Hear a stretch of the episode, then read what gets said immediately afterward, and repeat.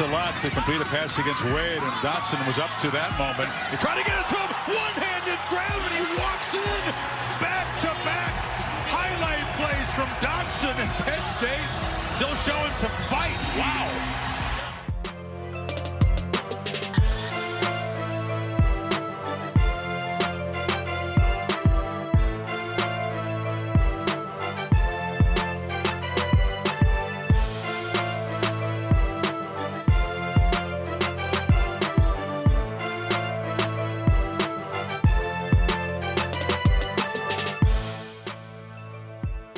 Salut à tous et bienvenue pour euh, ce nouveau euh, numéro du Podcast Ball, une 160e euh, émission déjà, hein, qui nous amènera à traiter aujourd'hui de la neuvième semaine de saison régulière de cette saison 2021 avec pas mal de choses à en dire, notamment un coaching carousel prêt à prendre l'accent texan, la Big Ten Est en plein émoi avec deux affiches euh, virevoltante, et puis les rebelles également dans la conférence sec calmée du côté d'Auburn. Tous ces sujets en compagnie bien entendu de la chronique draft et du yearbook consacré à l'ébouriffante saison 2007 pour parler de ces nombreux sujets en ma compagnie. Le fondateur et rédacteur du site Blue Penut, Morgan Lagré, est avec moi. Salut Morgan.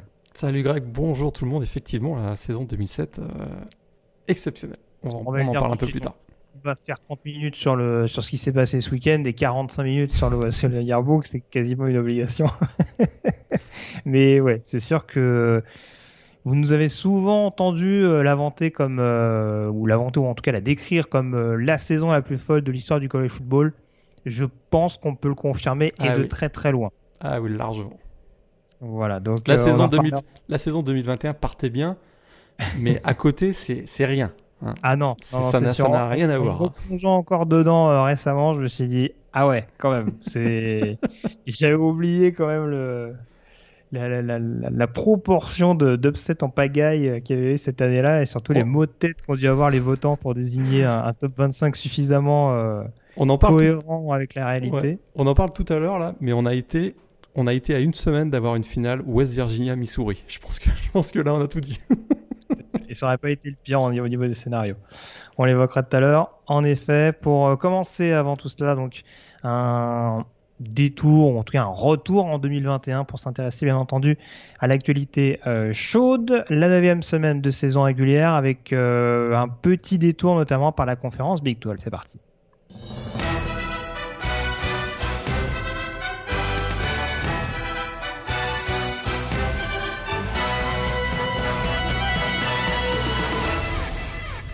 Alors ah, je parle d'un détour par la conférence Big 12, notamment Morgan, parce que l'actualité est chaude sur les terrains. On en parlera dans quelques minutes avec euh, notamment quelques équipes qui se sont tirées des balles dans le pied ce week-end dans l'optique de la finale de conférence.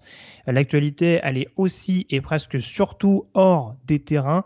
Euh, deux coachs euh, sont partis ou vont bientôt partir en tout cas, et euh, au sein de deux programmes texans euh, dans la conférence Big 12. Ça avait commencé en début de semaine dernière du côté de Texas Tech avec le départ plus ou moins surprise de Matt Wells, hein, qui était arrivé, si je ne me trompe pas, il y a deux ans à peu près du côté de, du côté de Lubbock. Et on a appris donc pas plus tard qu'hier ou même même la nuit dernière, je pense. Dans la nuit. Ouais, qu'au sortir de la défaite de TCU sur le terrain de Kansas State, euh, le légendaire coach des Hornet Frogs, euh, Gary Patterson, s'était entendu avec son programme pour euh, se séparer à la fin de la saison après 21 années de collaboration. je sais pas si, j'allais dire, je sais pas si ça devient, devenait inévitable vu ce qu'on voyait de Texas Christian depuis quelques semaines. En tout cas, c'est une grosse page qui s'apprête à se tourner du côté de Fort Worth.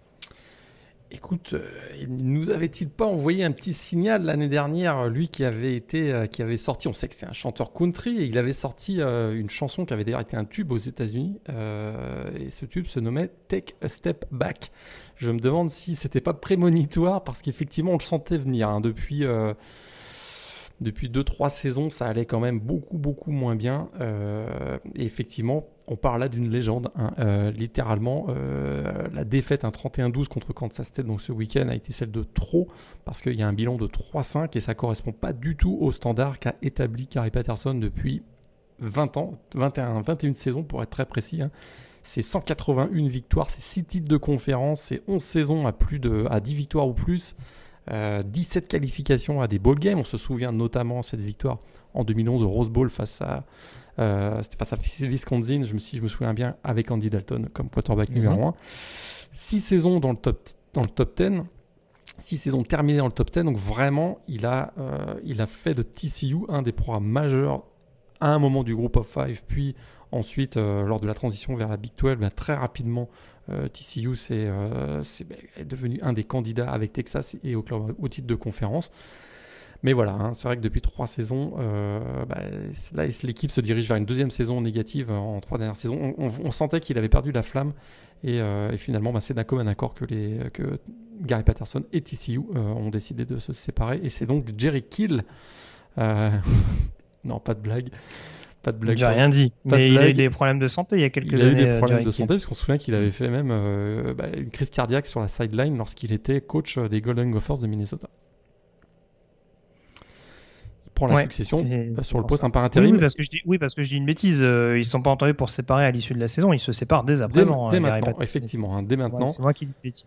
Dès maintenant. Euh, et, on commence déjà à voir un gros candidat. Euh, c'est Sonny Dykes hein, qui serait le gros, gros candidat. Le, Apparemment, il est suivi par tous les programmes texans parce qu'il est sur la shortlist. Alors non, c'est pas, c'est pas les programmes texans. Je crois que je l'ai vu dans la liste pour Virginia Tech. Il est dans la ouais, effectivement, on l'a vu d'ailleurs cité dans beaucoup de bon, beaucoup de postes ouverts. Virginia Tech, je l'ai vu effectivement euh, aussi, euh, même LSU à un moment donné, j'ai entendu que peut-être. Mais c'est vrai que là, il y a comme un il y a comme un lien naturel entre euh, entre TCU et SMU, congrégation religieuse notamment. Donc je sais pas si ça va jouer. SMU qui a battu TCU cette saison, on rappelle. Exact, tout à fait. on ne sait pas si ça va jouer, mais ça pourrait être effectivement un, voilà une transition naturelle, on dirait.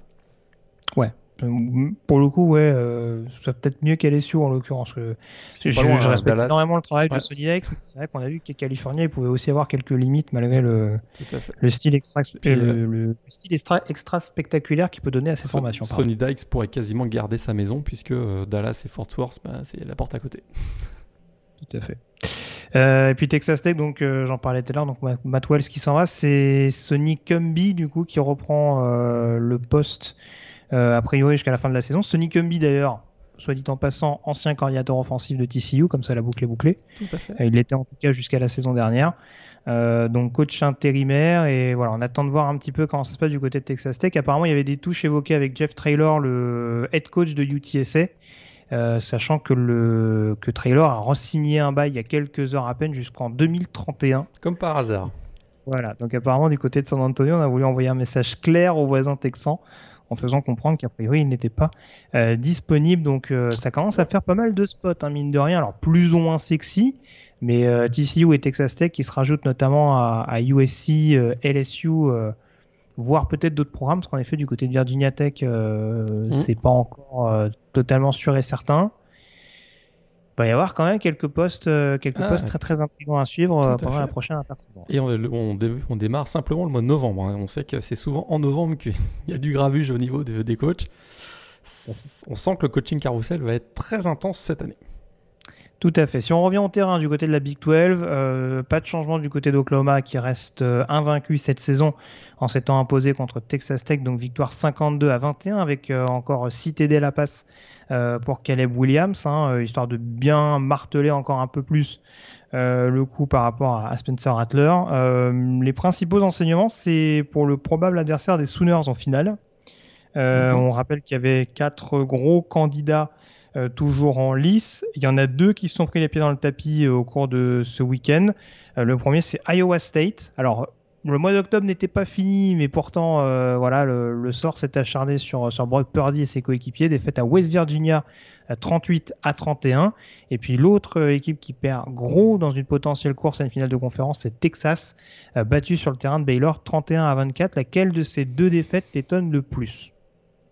Euh, Iowa State quand même. On sentait qu'Iowa State, euh, c'est pas uniquement parce qu'on était au mois d'octobre et qu'on sait que Iowa State est extrêmement performant au mois d'octobre depuis quelques saisons, mais on sentait que euh, la dernière victoire de l'équipe donc des Cyclones les remettait clairement dans, la course et on pensait que voilà ils avaient eu ils avaient démontré ces dernières saisons qu'ils étaient capables d'enchaîner les bons les performances plutôt positives. Ça n'a pas été du tout le cas face à West Virginia. Ils ont été méconnaissables en défense, hein. presque 500 mm. yards accordés dans, ce match.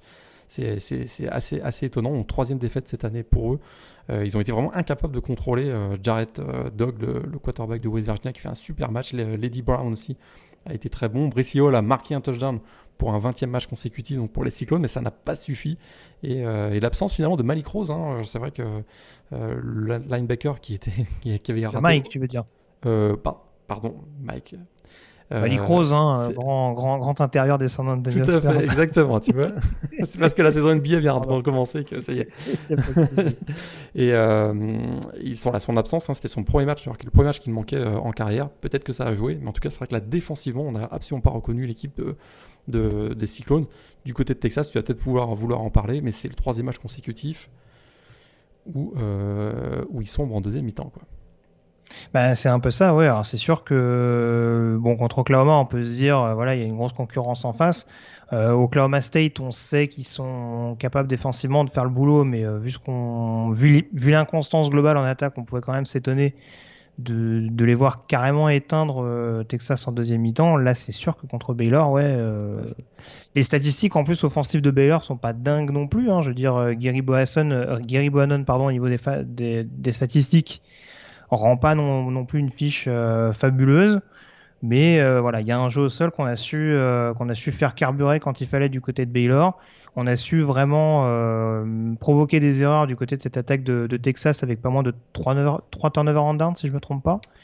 Donc euh, voilà, c'est sûr que euh, la défense, en tout cas de Aranda, continue de prendre forme. Et puis il y a un jeu au sol, toujours incarné par, par Abraham Smith, hein, reconverti ou en tout cas revenu à son poste originel de running back et ça porte ses fruits dans, le bon système offensif euh, mis en place par Jeff Grimes. Tout à fait. Ce qui est étonnant, c'est qu'on a l'impression de voir le, scénario qui se répète à chaque fois, hein, puisque là, il menait 21-10 euh, dans le troisième quart-temps après un touchdown de Bijan Robinson notamment.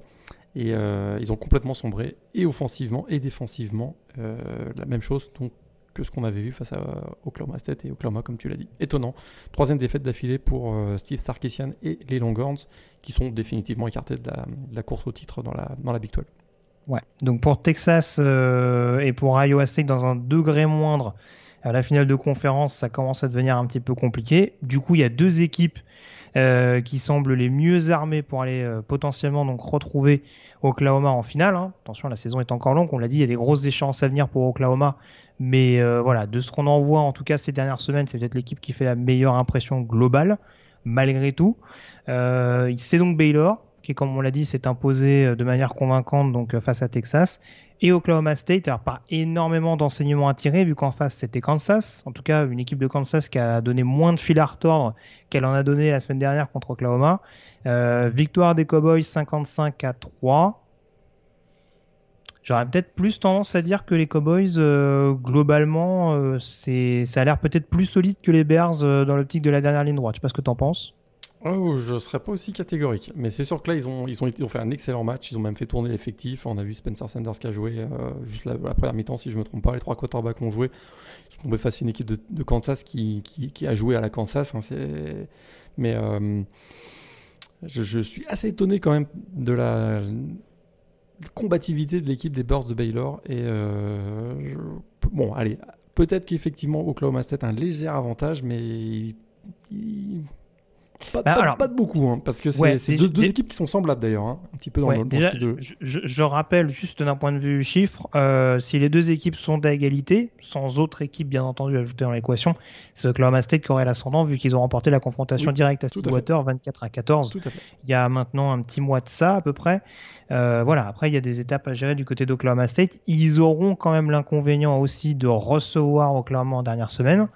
Euh, voilà, là encore, euh, je parle comme en partant du principe que le programme de Norman est favori, mais il me semble que ça fait un petit moment non, que Oklahoma State, enfin, je sais plus, je sais plus sur les dernières séries au niveau du Bedlam comment ça se passe, mais il n'y a pas eu beaucoup de victoires d'Oklahoma State ces dernières années de mémoire. Non, non, ça reste le petit frère d'Oklahoma. Hein.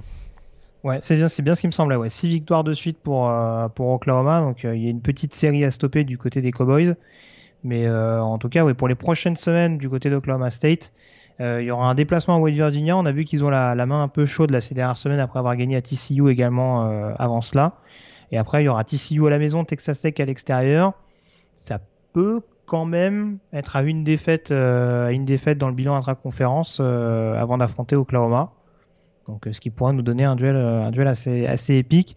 Baylor, ça va croiser Oklahoma également. Hein. donc, en l'occurrence, voilà, les, voilà, les victoires vont être extrêmement chères entre ces deux programmes. On peut dès à présent s'intéresser à la conférence Big Ten Morgan et notamment euh, à la division Est.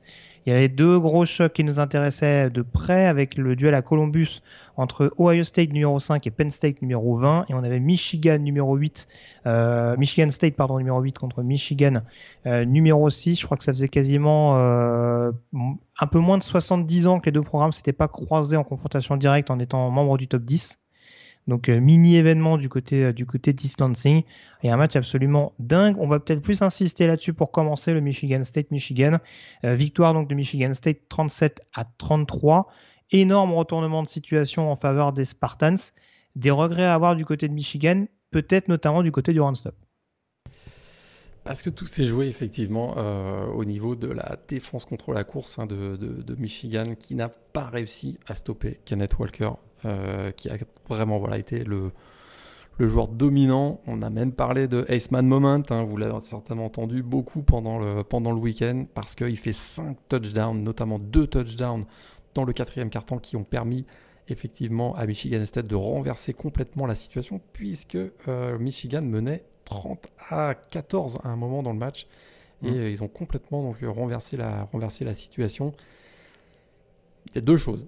Je ne sais pas si vous êtes d'accord, mais il y a effectivement la défense contre la course euh, qui a sombré en, deuxième mi-temps du côté de Michigan face à vraiment une très belle stratégie et un jeu de la ligne offensive. Hein. ça a été en deuxième mi-temps, la ligne offensive de Michigan, ça a été vraiment masterclass comme on dit, euh, qui a ouvert des boulevards littéralement à, Kenneth, à Kenneth Walter, qui en a profité et qui a marqué donc deux touchdowns.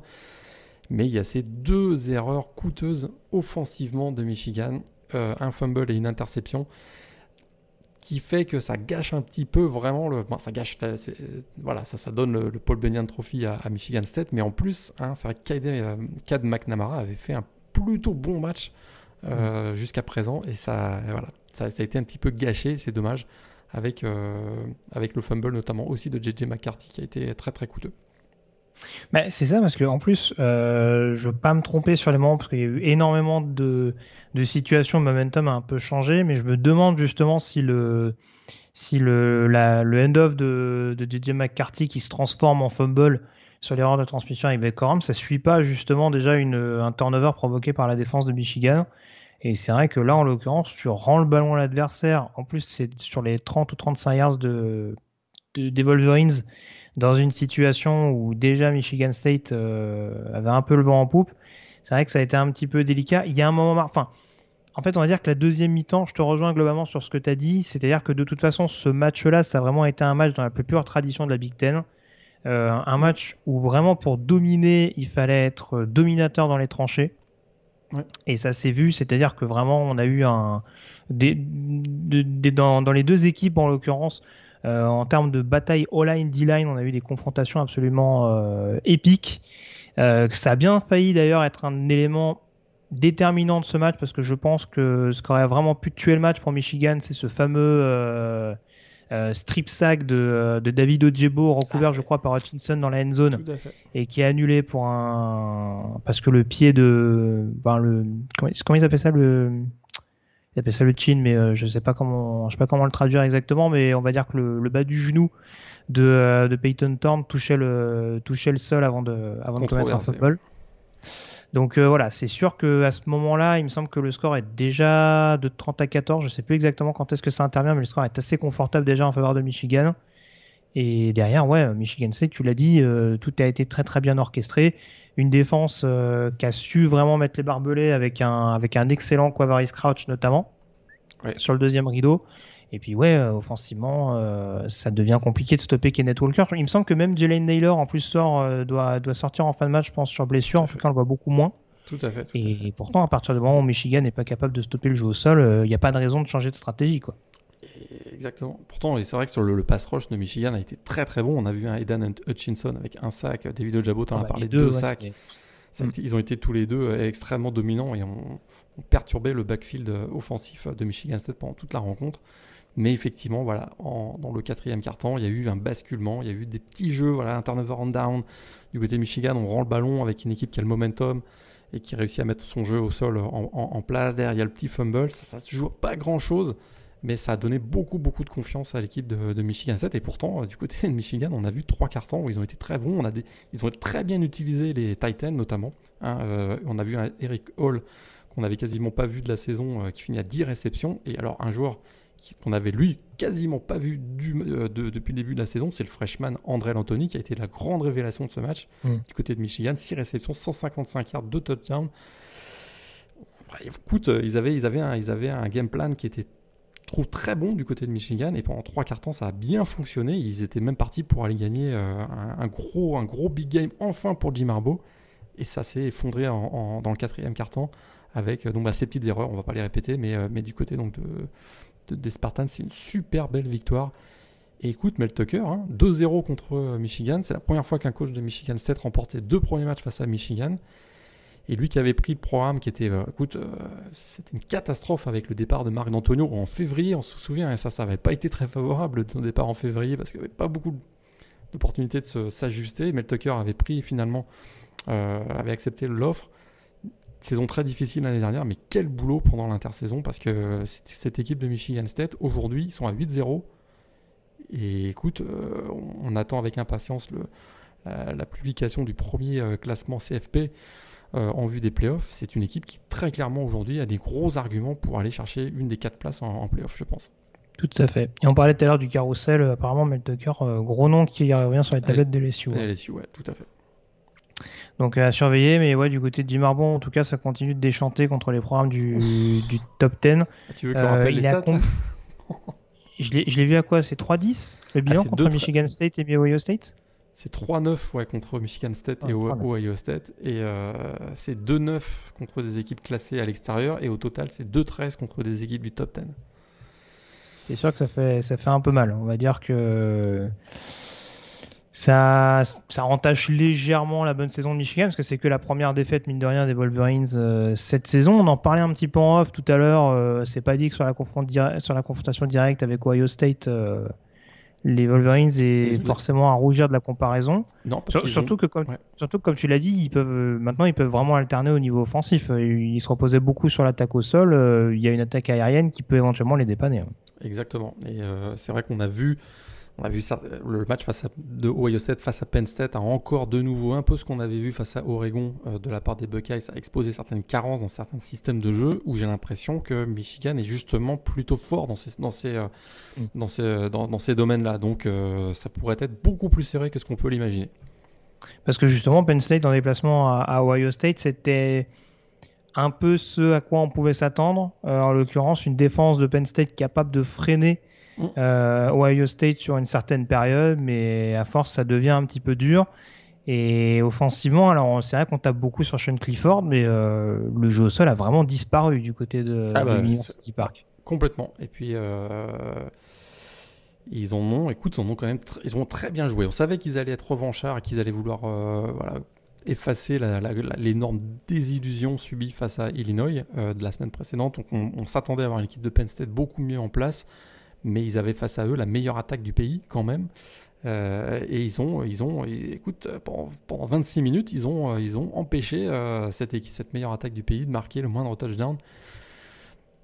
Mais à un moment donné, voilà, à un moment donné, c'est le talent des, Buckeyes, c'est quand même exprimé. Il y a une super belle réception de euh, Chris O'Leary pour un touchdown. Puis derrière, il y a ce fumble avec, qui est récupéré par le defensive lineman Jaron Cage qui donne une avance 17-7 à la mi-temps. On, se, demande si, euh, si Penn State va être capable de revenir. Oui, ils sont capables de revenir. Ils reviennent à 17-17 notamment avec un, un, touchdown sur une wildcat formation de, de Dodson.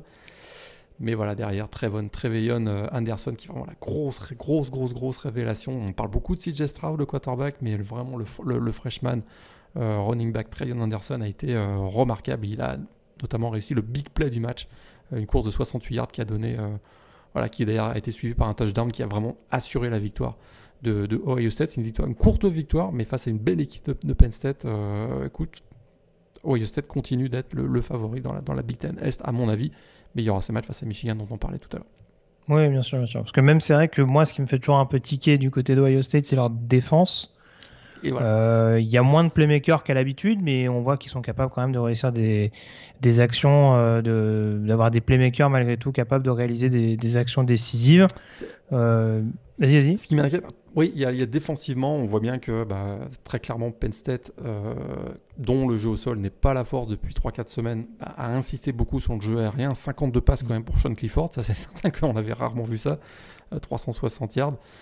Euh, mais du côté de OS7 qui m'inquiète, c'est on a revu les mêmes carences que qu'on avait vu face à, face à Oregon. Il y a beaucoup, beaucoup de, de, turnover en down ou euh, d'échecs sur les quatrièmes tentatives, sur les troisièmes tentatives. Et ça, ça pourrait venir les rattraper parce qu'il y a beaucoup de field goals. Hein. ils gagnent 33-24. Euh, ils ont eu beaucoup de situations où ils auraient pu complètement tuer le match. Ça n'a pas été le cas. ils ont laissé dans le match Penn State avec des field goals ça, ça pourrait, euh, ça pourrait venir les hanter en fin de saison. Tout à fait. Après, on sait que Penn State, euh, défensivement, sur les positions goal line, euh, ils sont pas bons à prendre. Et là, encore, encore une fois, ils l'ont démontré. C'est vrai, aussi, ouais. Mais oui, oui, non, c'est sûr que ouais, ça a été quand même une autre piqûre de rappel, même si là, le, scénario s'est beaucoup mieux goupillé pour les Buckeyes. C'est ce qu'on pouvait dire du coup au niveau de la division S. Les principaux enseignements au niveau de la division Ouest, c'est Iowa qui subit sa deuxième défaite euh, de la saison. Après Purdue, c'est Wisconsin qui s'offre le scalp euh, des Hawkeyes. Victoire 27 à 7 avec une prestation défensive aboutie de bout en bout euh, de la part des Badgers. du coup, du côté d'Iowa, va falloir surveiller Wisconsin qui est revenu à égalité au bilan intra-conférence. Et puis attention parce que il y a Purdue qui revient à égalité après sa victoire à Nebraska. Il y a aussi surtout Minnesota qui prend la tête de la division après sa victoire à Northwestern. Étonnant quatrième victoire consécutive de Minnesota. Et effectivement, ils sont actuellement en tête de la division Ouest. Mauvaise nouvelle pour eux, par contre, ils viennent de perdre leur troisième running back titulaire. Ça va finir par se voir quand même. ça commence à faire beaucoup. Euh, Mo Ibrahim, c'était euh, Potts, c'est ça, si je me trompe pas, le, le deuxième. Potts, euh, ah oui, Tyler Potts, c'était autre chose. Euh, c'est très Potts, donc, et là, ils viennent de perdre Bryce Williams. Là aussi, est-ce que ça va pas les rattraper à un moment donné? Mais c'est vrai qu'ils ont quatre victoires consécutives et un peu euh, eux, qui avaient subi cette, cette, surprenante défaite à domicile euh, en début de saison. Euh, bah, la coûte, ça, ça, remettre plutôt bien hein, de cette défaite face à Bowling, Bowling Green 14 à 10. Ils avaient été plutôt costauds face à Ohio State en, en ouverture. Finalement, depuis, oui, ça va. C'est relativement cohérent. cohérent ouais. Ça, c'est sûr que. Et puis défensivement, euh, on sait que c'est une équipe qui avait beaucoup été euh, bouleversée par euh, de nombreux départs à, la draft il y a deux saisons. Là, on voit que voilà, il y a, y a, eu déjà un peu plus de continuité par rapport à ce qui pouvait se faire la, la saison dernière, notamment avec des joueurs qui sont restés sur la ligne défensive, Boyamafé ou oui. ou c'est Otomewo, je crois le deuxième. Je vais pas me tromper sur le nom mais euh, on voit qu'il y a quand même euh, il y a quand même pas mal de joueurs un petit peu d'expérience dans ce groupe euh, qui font le plus grand bien. Après, ouais, tu le disais, il y a des joueurs qui, qui, enfin, en tout cas, il y a des postes où ça accumule les blessures. Et ils auront un déplacement notamment du côté d'Iowa dans deux semaines qui sera extrêmement important pour les deux programmes concernés. Ils ont encore effectivement beaucoup de travail à faire avant d'aller en finale de la Big Ten, puisqu'ils ont un déplacement à Iowa et ils finissent bien sûr avec le rivalry game face à Wisconsin. Donc, euh, Un mot sur la prestation de Wisconsin justement? Ben Moi je les ai trouvés très très bons défensivement, tu l'as bien dit. Euh, ils ont limité quand même l'attaque de Iowa. Bon, on sait que l'attaque d'Iowa, euh, c'est pas terrible depuis le début de la saison. Bah là, ça s'est vraiment vu et confirmé. 17 yards seulement en première mi-temps pour, pour l'attaque d'Iowa, catastrophique. Et bah, écoute, il y a aussi beaucoup de turnover, un 3 turnovers forcés euh, par la défense de, de, de, Wisconsin. Et ça a été un, ça a été un bon, un, vraiment un bon match hein, de cette équipe des Badgers euh, qui a été euh, flamboyante en, début de, en début de première mi-temps. Donc, et qui ont ensuite capitalisé là-dessus. Pas grand chose à dire. Iowa, vraiment, on, se demande un, comment Un bon match de Big Ten. Un, match de la conférence sec de l'époque. Tout à fait. Mais c'est vrai que cette, cette équipe d'Iowa, cette équipe d'Iowa maintenant, on se demande comment elle a pu monter dans le top, dans le top 5. Quoi. Parce que c'est vrai qu'ils ont été très efficaces défensivement et beaucoup de turnovers, mais ils ne peuvent, ils peuvent pas jouer à, 6 turnovers provoqués par match toute une saison. Et ils se sont fait, euh, ouais, ils sont fait rattraper par leur carence offensive. Ben, c'est ça, ce qui, avait, ce avait joué pour eux euh, de manière assez logique, c'est une, une défense euh, redoutable, un excellent run-stop et euh, un excellent jeu à la course, pardon, et, et, en effet cette victoire référence contre Penn State, mais une victoire référence, voilà, dans un contexte qui était aussi celui du moment, à savoir une équipe de Penn State qui était un peu à court d'idées au poste de quarterback pendant, pendant la deuxième partie du match. Donc, euh, voilà, il les avait eu à l'usure, mais là on commence à se rendre compte. Euh, est-ce que, vraiment Purdue ça a pas mis un coup d'arrêt, peut-être un peu, surprenant et semer le doute dans, dans certaines têtes, je sais pas, mais c'est vrai que pour une équipe qu'on envisageait comme potentiel candidat à une fiche invaincue en fin de saison, là ça commence à, ça commence à être un peu délicat pour Iowa. En tout cas, ça nous promet une belle passe d'armes. C'est vrai qu'on vantait, euh, à mon sens, à raison le gros niveau de la division Est depuis le début de l'année. Euh, manifestement, à l'Ouest, euh, ça va jouer des coudes jusqu'au bout. Et ça relance très très clairement le suspense euh, avec là encore quatre équipes en, en lice pour éventuellement s'inviter en finale de conf.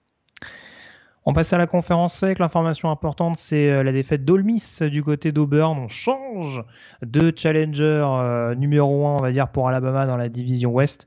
Euh, victoire des Tigers donc face à Ole 31 à 20 avec notamment Matt Corral et ses coéquipiers en attaque ont été beaucoup mis en difficulté par Auburn. je ne sais pas si Auburn peut embêter Alabama sur la dernière semaine lors de l'Iron Bowl. En tout cas, globalement, à part la frayeur en milieu de saison contre Georgia State, ça reste cohérent ce que fait Brian Arsene pour sa première année euh, dans l'Alabama. Bah, je trouve que c'est plutôt une euh, saison réussie jusqu'à présent. Effectivement, ce match face à, Ole Miss était quand même attendu. Ils n'étaient pas forcément favoris. On rappelle qu'ils étaient classés 18e, Ole Miss 10e. Et ils ont été très solides défensivement. Euh, ils ont limité quand même l'attaque des Rebels à 3 points seulement en deuxième mi-temps. C'est quand même pas un mince exploit. Euh, ils ont bien tenu. C'est vrai qu'il y a beaucoup de blessures du côté de Ole Miss en ce moment. Mhm. Ontario Drummond s'est blessé au, cours de ce match. Mais là, oui, ils avaient déjà perdu Mingo et Sanders, je crois, sur le poste de receveur. Exactement. Donc là, on voit, on voit que euh, sont exposés, le, est exposé le manque de profondeur du côté de, de Ole Miss. Ça, on en avait déjà parlé. Euh, mais ils ont bien contrôlé Matt Corral. Pas de, pas de touchdown lancé sur ce match par Matt Corral. Et défensivement, je trouve que bah, on voit les joueurs habituels, hein, les, les Jacoby McLean, les Smoke Monday, on les avait oubliés ces joueurs. Hein. Chandler Wooten, euh, Roger McCreary, le defensive back qui, euh, aussi monte en puissance. C'est une équipe qui, je trouve, euh, voilà, on les avait peut-être un peu écartés rapidement et on voit que Bonix, ça va beaucoup mieux. Hein. Ah bah, ah, ça aussi, je sais, pas, je sais pas si c'est le bench contre Georgia State, mais en tout cas, c'est vrai qu'il est beaucoup moins inconstant que ce qu'on pouvait voir depuis le début de la saison. Hein. Beaucoup plus dynamique, on sent qu'il a beaucoup plus de. Il est même, on, il sent, on le sent même heureux sur le terrain, alors qu'on on voyait que c'était, ça avait l'air parfois d'être un calvaire euh, de prendre certains snaps. Là, ça, ça, voilà, on voit un Bonix qui est retrouvé, 276 euh, yards à, la passe, un touchdown. Et puis voilà, c'est une équipe qui, court beaucoup parce que Bonix a encore couru euh, pour deux touchdowns dans ce match. Tank Bixby 140 euh, yards. Donc on voit qu'au sol et un touchdown. C'est une équipe qui je trouve est assez équilibrée, une grosse influence du jeu au sol. Mais avec un Bonix qui, euh, qui, qui, retrouve, qui a l'air de plus s'éclater au sein de cette équipe. Parce qu'à à mon avis, il y a une communication qui passe beaucoup mieux maintenant avec Brian Harsing. Hein. Les deux ne se connaissaient pas vraiment. à l'heure où on se parle, euh, Auburn peut encore gagner la division et SEC West. Hein. Bien sûr, bien sûr, tout à fait. C'est pour ça que je te disais ça avec, avec l'Iron Bowl. Bon, ça je ne sais pas si Auburn a la profondeur en effet pour, euh, pour pouvoir contrer sur quatre cartons euh, Alabama, mais euh, ouais, on sait que les Iron Bowl, surtout lors des déplacements du côté d'Auburn, c'est rarement des matchs à prendre à la légère pour le Crimson Tide. Et Bonix a déjà battu Alabama, tu t'en souviens? Tout à fait. Bah, c'était avec le poteau de, de Richard, non? C'était Richard ou c'était son prédécesseur? Non, je pense que c'était son prédécesseur. C'était Will Richard, c'était Bulovas, ouais. Tout à fait. C'était Bulovas, pour moi. Mais oui, c'est quand même une petite performance parce que voilà, Black Gospel de la semaine, mais euh, laisser Matt Corral sans voix, euh, ça arrive pas tous les. voilà. Et c'est sûr qu'on le voit en NBA, euh, ça va beaucoup mieux pour les Knicks. Très bien. Bon, ça c'est. on continue avec la sec. On pourrait inviter Van Fournier pour en, pour en parler, peut-être. Que... Tout à fait, avec un énorme plaisir, bien entendu. Il est le bienvenu absolument quand il veut. Euh, on a parlé, donc ça c'est au niveau de l'Ouest. Dans la division Ouest, à présent, les deux enseignants principaux, c'est la balade de Georgia euh, contre Florida, 34 à 7 face, aux Gators. sachant que Florida a marqué très très tard dans le match. Et euh, l'upset hein, euh, qu'on pouvait pressentir, celui de Kentucky sur le terrain de Mississippi State, défaite 31 à 17 euh, des Wildcats. Ça déroule toujours du côté de Georgia. Est-ce que tu es un peu plus étonné par ce revers de Kentucky? En tout cas, c'est probablement le meilleur match hein, de Mike Leach à la tête de. Sa plus belle victoire, en tout cas, depuis qu'il est arrivé du côté de Starkville. On sentait qu'il y avait voilà, l'attaque Air Red semble se mettre en place maintenant. Euh, il a trouvé son quarterback Will Rogers qui va beaucoup mieux. Will Rogers qui quand même bat sur ce match, hein, un record ACC pour le, taux d'efficacité à la passe, 92,3%, 36 euh, sur 39, 344 yards et un, touchdown. Moi j'ai été étonné quand même de la, voilà, de, de de ce game plan de Mike Leach qui a vraiment su euh, optimiser le peu de faiblesse qu'il y a du côté de la défense de Kentucky. Et euh, il y en a quelques-unes. Et là, ils ont, ils ont très très très bien joué. Et, c'est une super belle victoire, je trouve, de Mississippi State face à Kentucky. Kentucky qui était classé 12e et qui n'a pas vu, qui a, qui pas vu le jour pendant ce match. C'est assez étonnant. Euh, vraiment très très belle domination et on voit que même athlétiquement c'est une équipe Mississippi State qu'on a peut-être sous-estimé. On sait qu'ils recrutent très bien, souvent des gabarits avec euh, des, des joueurs euh, plutôt robustes. bah là ça s'est vu hein. face à Kentucky qui a vraiment très clairement dont une des forces c'est la robustesse. Et eh bien ça c'est ça s'est vu et Mississippi State s'en est bien sorti je trouve. Ouais, tout à fait. En tout cas, ouais, ça se rapproche d'une qualification en bowl à l'issue de la saison pour cette deuxième année de, Mike Leach. En effet, comme tu le dis, ouais, c'est vrai que là, en tout cas, euh, les premiers mois étaient un peu compliqués. Enfin, en tout cas, la première saison, très clairement, les derniers mois de la première année de ce qu'on en avait vu. Mais là, il y a quand même une cohérence, je trouve, offensive et même défensive. Parce que moi, c'est toujours ce qui me faisait un peu peur avec Mike Leach. Mais même en défense, ils sont capables notamment de, vraiment... Là, ils ont été capables de museler un, un jeu au sol qu'on sait capable de, de coups d'éclat. Et voilà, on n'a pas non plus... Euh, sacrifier, on va dire, le bon recrutement défensif en se disant c'est pas grave, ils vont jouer 60 minutes par match euh, sur le terrain et puis euh, tant pis, euh, on, privilégiera, on privilégiera le spectacle. C'est quand même assez cohérent malgré tout des deux côtés du ballon et c'est ce qui est assez annonciateur de bonnes choses du côté de, de Starkville. On l'a pas dit, mais pour Georgia, c'est vrai que voilà, on a l'impression qu'il déroule. Hein. Il marque 21 points en fin de, en fin de première mi-temps. D'ailleurs, j'ai vu une stat assez drôle. Hein. C'est qu'il marque 21 points en ayant eu simplement deux jeux offensifs. puisque puisqu'il y a un, big play défensif qui amène à un touchdown et que euh, ben, il, y a, y a, deux, deux touchdowns euh, sur un seul jeu après un, turnover de, Florida. Donc euh, voilà, c'est la, défense qui a vraiment joué hein, son, rôle encore une fois du côté de, du côté de, de Georgia. Trois touchdowns d'ailleurs de la défense de, Georgia mmh. cette saison alors qu'ils en ont encaissé que 5. Simplement, c'est assez étonnant. Et Georgia, ben, du coup, avec cette victoire, ben, il remporte officiellement la ACC Est. Donc Georgia a son mm. billet pour la finale de conférence ACC. On est euh, à peine euh, début novembre, quoi. Donc c'est gros, gros performance quand même.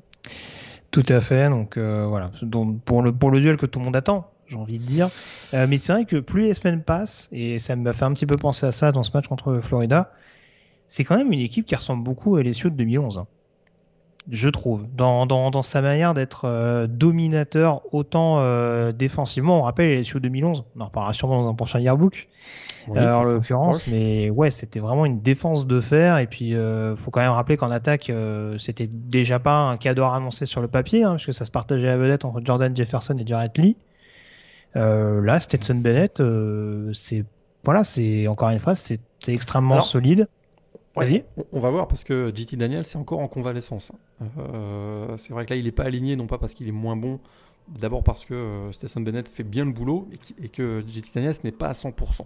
Ah, est-ce qu'à la, longue, ça, ça c'est un autre débat, mais est-ce qu'à la longue euh, c'est pas mieux limite de garder Bennett euh, sur le bah. terrain sachant que ton équipe gagne? Regarde contre Florida, il fait pas un gros match hein, Bennett. Hein. C'est 161 yards, 1 TD, 2 interceptions. Oui, c'est vrai. Je pense qu'à un moment donné, JT Daniels, c'est quand même, voilà, ça apporte une autre dimension à cette équipe-là.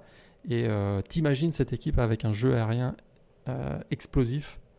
Ah, t'imagines JT Daniel sur deux jambes, déjà, c'est un concept déjà, ça, original. ça va finir par revenir, mais à mon avis. On bien entendu, je, pense, de la mauvaise je pense qu'on va voir davantage JT Daniels au mois de novembre. Euh, il va monter en puissance jusqu'à cette finale de conférence SEC puisque l'équipe est qualifiée. On s'attend à ce match face à Alabama, évidemment, même si on l'a dit tout à l'heure, Auburn n'est pas officiellement écarté de, la course euh, à la division ouest, dans la division ouest. On passe à la PAC-12. Qu'est-ce que c'est encore que cette conférence? Ça ne va pas du tout. on va commencer par une division relativement logique la division Nord, où du côté d'Oregon, ça continue d'enchaîner euh, les succès. Euh, victoire 52 à 29 contre Colorado, avec un excellent Anthony Brown à la passe. Euh, et ça profite également de la défaite d'Oregon State sur le terrain de California 39 à 25. Le petit coup de massue, c'est pour Stanford, battu à domicile contre Washington pour relancer les Huskies. Stanford qui a désormais une fiche de 3-5. on remet sur le tapis le, la chaise chaude de David Cho ou on se dit bon on attend un petit peu? Un petit peu. Ils ont, ils ont qui est quand même un, un bon quarterback. Mais, euh, ah, ça se voit de moins en moins ça, se voit, ouais, ça, ça, se voit de, ça se voit de moins en moins, tout à fait. Ce qui, Et au niveau du sud, vas-y, ah, vas tu veux ah, sur le... De manière générale, hein, le, effectivement, la, médiocrité de la Pac-12 est assez étonnante puisque, à part, à part Oregon, on n'a pas une équipe qui a moins de 3 défaites. Ouais, ouais, c'est ça. Et... Bon, alors, Déjà, on va signaler que USC a battu Arizona. Hein. Arizona toujours euh, sans victoire cette saison. Je crois que c'est l'équipe de première division qui a la plus longue série de défaites. Exact, exact. Et ils ont enfin. je crois que je crois qu'ils ont. Oui, c'est ça. Vas-y, Non, c'est ça, effectivement. Au niveau des points marqués, c'est quoi la barre qu'ils avaient plus franchie cette 20 saison points. C'est la première fois depuis. C'est la première fois depuis euh, cette saison qu'ils dépassent la barre des 20 points pour une défaite 41 à 34 donc sur le terrain des, des Trojans. Euh, les deux résultats importants, c'est la défaite surprise. juste couple là, mais dans ce match, je sais pas si tu as vu passer, mais euh, Drake London, saison terminée. Hein. Oui, oui, tout à fait. Fracture de la cheville, et ça, c'est.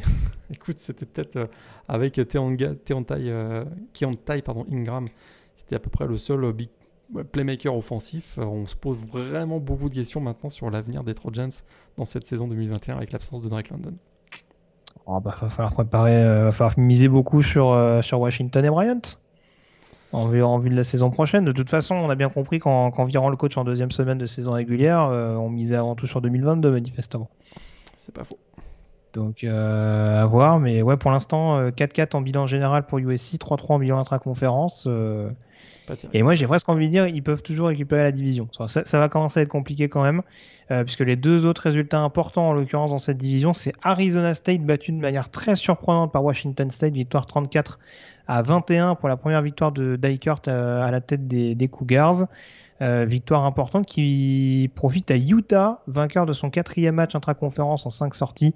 victoire contre UCLA 44 à 24. Et on prend la direction d'une finale Oregon-Utah ce rythme-là on se dirige vers ça, mais c'est vraiment laborieux. C'est quand même très très laborieux. On rappelle que Utah a été battu à Oregon State, puis Oregon State vient d'être battu à California. Enfin voilà, on, voit très peu de logique hein, dans les résultats d'une semaine à l'autre. Alors certains vont dire bah ça donne, ça rend excitant euh, la course dans la PAC-12, ça c'est sûr que chaque semaine, tout le monde peut battre tout le monde, ça, peut être intéressant. Mais ça rendra moins excitant la, course au playoff. Et puis surtout, c'est pas une bonne nouvelle pour Oregon parce que euh, si tu regardes la fin de calendrier d'Oregon, ils ont plus de matchs, très probablement, ils ont plus de matchs face à une équipe du top 25. Euh, et ça, au moment des comptes pour les playoffs, quand on va regarder le fameux strength of schedule, comme on dit, hmm, ça va pas être très favorable pour Oregon qui euh, ben, a bien beau euh, euh, continue de gagner. Hein, ils sont à 7 victoires, une défaite. Mais si ça fait fondre complètement dans la PAC-12, ça va rendre leur bilan moins prestigieux que d'autres. et ça, ça pourrait venir eux aussi leur coûter cher en fin de saison. Et ça aussi, alors il faut rappeler du coup, donc donc c'est la seule conférence du coup sans équipe invaincue. Euh, enfin, la seule conférence du Power 5, j'ai une bêtise quand je dis ça, ou parce que du coup, euh, Georgia est invaincu, Wake Forest est invaincu, Oklahoma est invaincu, et ouais, euh, pas Ohio State, mais bah, bah, bah, Michigan State est invaincu. Tout à fait. Donc, donc voilà. Et mais ils ont battu Ohio State. Et ça, ça pourrait c'est sûr. être en leur faveur. Ça joue, actuellement, ça joue en leur faveur. Je, je comprendrais je parlais de Stanford tout à l'heure. Est-ce que le fait de perdre contre une équipe à 3-5, c'est valorisant pour la fin de saison? Bah, C'est un sale match. C'est un contexte. On, se souvient que leur coordinateur offensif, euh, Mored, était absent ce match-là. Euh, est-ce que ça va être euh, retenu? Mais c'est vrai qu'aujourd'hui, ils ont le même bilan que Ohio State. J'aurais du mal à comprendre que le comité du play des playoffs les mette Oregon derrière Ohio State. J'aurais quand même du mal à, accepter ça. Mais on en reparlera. C'est mardi, le dévo. Très bien. On termine avec l'ACC euh, au niveau euh, des conférences du Power 5 avec euh, deux équipes notamment euh, qui se sont inclinés euh, en étant assez généreuses défensivement contre des équipes indépendantes. On a la défaite de North, North Carolina à Notre-Dame 44 à 34 et la défaite de Virginia à BYU 66-49. Apparemment du côté des Cavaliers et des Tar Heels, on avait décidé de pas faire jouer le run-stop en l'occurrence avec euh, 466 yards et 6 TD à eux deux pour Kyren Williams et Tyler Algier. Le score était de 42-38 à la mi-temps. Voilà histoire de dire, euh, histoire de dire qu'il y a encore de la marche pour autre chose. Ouais, et blessure de Brennan, euh, Brennan Armstrong. Par contre, ouais. le quarterback de Virginia, ça, ça pourrait être. Il a, il a encore fait son show. Hein, 431 yards, 6 touchdowns dans ce match. Blessure aux côtes. Et BYU, hein, ils, sont, euh, ils, sont, ils ont un bilan de 7-2 et ils sont à 5-1 contre des équipes du Power 5. Mmh. Ils ont trouvé Jareno au poste de quarterback, donc attention, ça peut, ça peut faire des dégâts. Euh, dans le domaine aérien, même si on sait que le bonhomme est, est également assez mobile. Pour revenir aux confrontations intra-ACC, euh, ce qui est le plus intéressant, alors dans l'ACC Atlantique, euh, Wake Forest qui reste toujours invaincu après sa victoire contre Duke, assez facile, 45 à 7. Euh, on a toujours NC State, notamment en embuscade, vainqueur de Louisville 28 à 13. Euh, dans l'ACC Coastal, le, ça commence à prendre des allures de Pac-12 malgré tout, avec euh, Pittsburgh qui s'incline à domicile contre des Hurricanes revigorés depuis eh oui. la, la, prise de pouvoir de Tyler Van Dyke, victoire des Hurricanes donc 38 euh, à 34, ce qui peut éventuellement laisser d'autres programmes y croire. Alors en l'occurrence, euh, on a parlé de Virginia, hein, mais qui jouait pas un match intra-conférence. Euh, Virginia Tech s'est relancé également, victoire sur le terrain de Georgia Tech 26 à 17. Est-ce qu'il y a quand même une équipe selon toi qui peut inquiéter Pittsburgh dans cette division costale?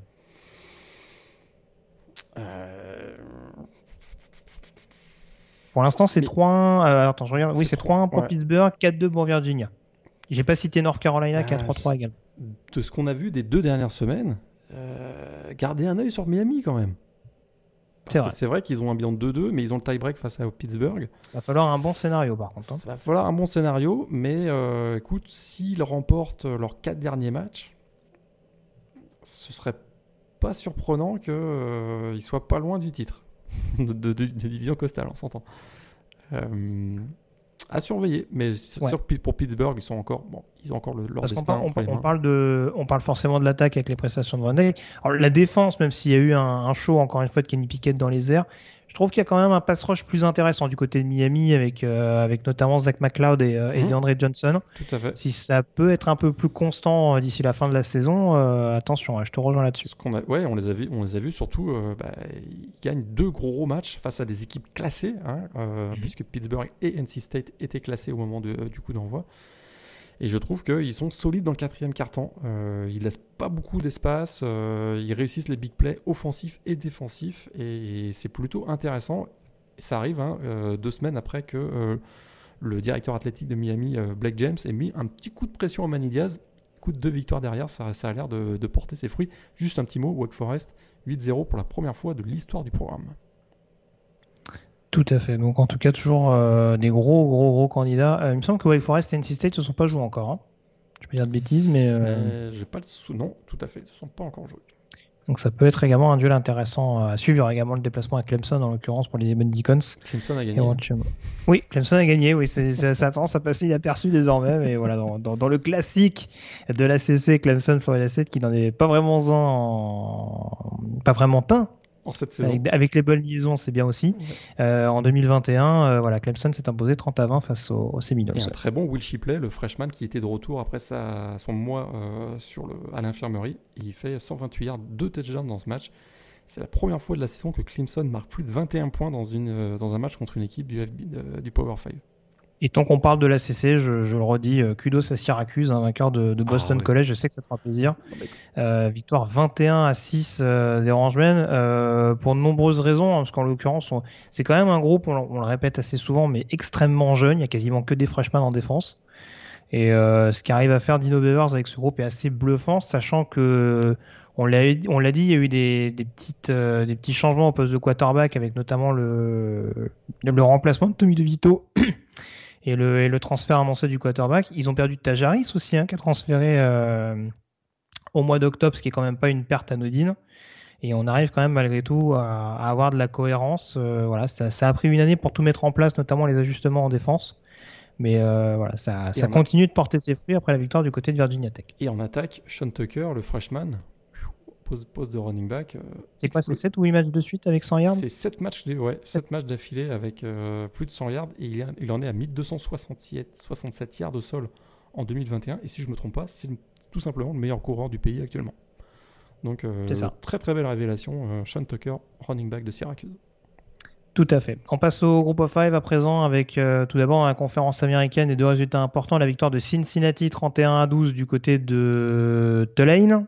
Tulane en plus privé de German, de German Pratt, de Michael Pratt pardon, qui se remet d'une commotion. et puis l'autre match qui opposé dans le derby texan Houston à SMU, hein, les deux principaux poursuivants euh, de Cincinnati euh, au classement dans la conférence. Bah, victoire des Cougars au bout du suspense 44 à 37, avec notamment un retour de coup de pied décisif de Marcus Jones et un Nathaniel Dell, notamment qui a fait beaucoup de dégâts dans le domaine aérien. On sentait que cette équipe de Houston euh, allait de mieux en mieux. C'est une septième victoire consécutive pour l'équipe de Nana Holgersen. Ça s'est confirmé lors de ce match face à SMU, le voisin texan. Pourtant, les Mustangs avaient égalisé à 45 secondes de la fin, donc à 37-37. Et puis, il y, a eu ce, retour de, kick-off de 100 yards de Marcus Jones, qu'on est à 9 en carrière. Hein. c'est un record NCA égalé. Et euh, une victoire en 44-37 avec un très bon. Euh, tu as parlé, as parlé de Nathaniel, mais il y a aussi Clayton Tune, le quarterback de mm. Houston. Et euh, Houston est vraiment, à mon avis, le, le principal concurrent de Cincinnati dans la conférence américaine. Ouais. Surtout que ouais, il y, a attaque explosive, mais il y a surtout une défense qui, qui, est capable de mettre la pression. Ils ont vraiment un premier rideau. Ah, la ligne défensive de Houston, c'est très solide. Hein. que ce soit Aneni, Parrish, euh, Bankston également sur l'intérieur. Il y a vraiment il y a vraiment pas mal de pas mal de joueurs capables de, créer des espaces. Et ouais. Après, ce qui est un peu problématique du côté des SMU, ouais, c'est ce début de match où au niveau du backfield défensif, on s'est pas mal troué. Et ce, qui a, ce qui a en effet profité au, au duo Tune Dell. Euh, la Mountain West également, autre résultat important, c'est la défaite de San Diego State à domicile contre Fresno State, euh, défaite 30 à 20 des Aztecs. Euh, prestation défensive. Alors j'allais dire prestation. en fait, si tu veux, je suis, sorti, de ce match avec un sentiment un peu particulier dans le sens où je me suis dit que l'attaque avait un peu plombé la défense euh, il y a quand même une défense qui a beaucoup souffert au niveau du jeu au sol avec une bonne sortie de Jordan Mims. Ah ouais, c'est Jordan Mims, un 180 yards, deux touchdowns et qui a, effectivement été euh, menace constante et euh, San Diego State qui avait plutôt l'habitude ces derniers mois, même ces dernières années, à réussir à, stopper les, armes offensives au sol adverse en les limitant à moins de 100 yards. Là, ça n'a pas été du tout le cas. Et euh, ils étaient aussi quand même très préoccupés à, stopper euh, Jack Heiner, hein, le, quarterback, et ça, ça, a fait que ça a laissé de la place à Jordan Mims parce que Jack Heiner fait quand même 306 yards en attaque. Et cette équipe de Fresno State, bah écoute, c'est plutôt intéressant. Ils sont à 7 victoires, 2 défaites, et ils sont surtout, si je ne me trompe pas, en tête de la division, dans leur division dans la Mountain West. Et écoute, ils se dirigent peut-être vers une nouvelle finale de conférence. On a l'habitude de voir Fresno State. Ils ont un match de jouer en plus que, euh, que San Diego State et Nevada, donc du coup, euh, les trois équipes peuvent être à égalité euh, très prochainement, très concrètement. Mais voilà, on rappelle qu'en plus Fresno, c'est deux défaites cette saison. il y a cette défaite un peu surprise sur le terrain d'Hawaï, mais l'autre défaite c'était en, c'était, en ouverture à Oregon. Mm. Sachant qu'ils les ont vraiment poussés dans leur dernier retranchement. Donc, ouais, on sait que Fresno, ça va être une équipe à surveiller sans Ronnie Rivers. Hein, on, on rappelle en plus. Et d'ailleurs, ça, ça arrange Oregon hein, que Fresno State euh, euh, bah, se retrouve classé très prochainement parce que, euh, bah, comme on l'a dit tout à l'heure, c'est pas dans la PAC-12 qu'ils vont avoir un beau bilan. Donc. c'est ça. Et dans l'autre division, la division Mountain, Utah State, ça enchaîne. Hein, victoire 51-31 contre Utah State. Elle est East toujours en tête. Boise State, en tout cas, qui revient à une fiche égale dans le bilan intra-conférence et dans son bilan général d'ailleurs, en s'imposant du côté de Colorado State, victoire 28 à 19. Euh, mais euh, voilà, va falloir quand même malgré tout aller chercher les, les guises, euh, sachant que les deux programmes se sont déjà affrontés en confrontation directe. La Sunbelt, euh, pas mal de points concédés pour Coastal Carolina, mais ça passe contre Troy, victoire 35 à 28 avec encore une attaque assez inarrêtable. ça gagne également pour Appalachian State et pour Louisiana. Donc voilà, globalement, les cadors ont fait le boulot ce week-end du côté de la, de la ceinture dorée. Tout à fait. On va peut-être en reparler tout à l'heure de la ceinture dorée. Ah très... ah, très bien, très bien, très bien. Je vois de qui tu vas parler alors. Euh, dans la conférence USA, euh, on va parler de Florida Atlantic qui s'impose contre UTEP, victoire 28 à 25 des joueurs de, de Willy Taggart, euh, ce qui leur permet euh, d'entrevoir possiblement une finale de conférence en fin de saison. On rappelle qu'ils avaient gagné notamment du côté de Charlotte il n'y a pas si longtemps que ça, justement pour, pour se mettre dans, dans le bon sens. Marshall également qui s'est imposé contre Florida International. Euh, deux résultats qui ne concernent pas forcément le haut de l'affiche, euh, mais on a North Texas qui continue de croire à une potentielle euh, éligibilité en fin de saison en arrachant la victoire à Rice en prolongation 30 à 24. Et puis ça s'arrange pas du côté de Louisiana Tech, battu 23 à 20 du côté d'Old Dominion pour posséder le même bilan que les Monarchs. Donc grosse saison de transition pour Ouais. le programme de Skip Holtz qui commence malgré tout à être un peu sur la chaise chaude, hein, je trouve. En tout cas, c'est effectivement une grosse. Là, ils font pas semblant de faire une mauvaise saison. hein. Du côté de Louisiana Tech, c'est pas beau à voir. Et juste pour parler de la CIUSA, on sait qu'il y a beaucoup d'équipes qui vont quitter la CIUSA. On s'interroge même sur l'avenir même de cette conférence. hein. Euh, on a appris donc très dernièrement que Marshall va rejoindre la Sunbelt également. Euh, Et je crois bon, que ça prospecte chez des équipes de 1AA également pour potentiellement euh, parce qu'il ouais, parce renforcer la conférence. Parce qu'effectivement, il y a eu tellement de départs que là, ils se retrouvent euh, à quoi 6 équipes actuellement euh, à partir de la saison 2023. Donc euh, voilà, ils vont devoir être très créatifs pour même préserver l'existence de cette conférence ou peut-être qu'on va assister euh, l'année prochaine à la dernière saison de la CIOC. On en saura plus dans les prochaines semaines. On en reparlera très probablement dans le podcast ball.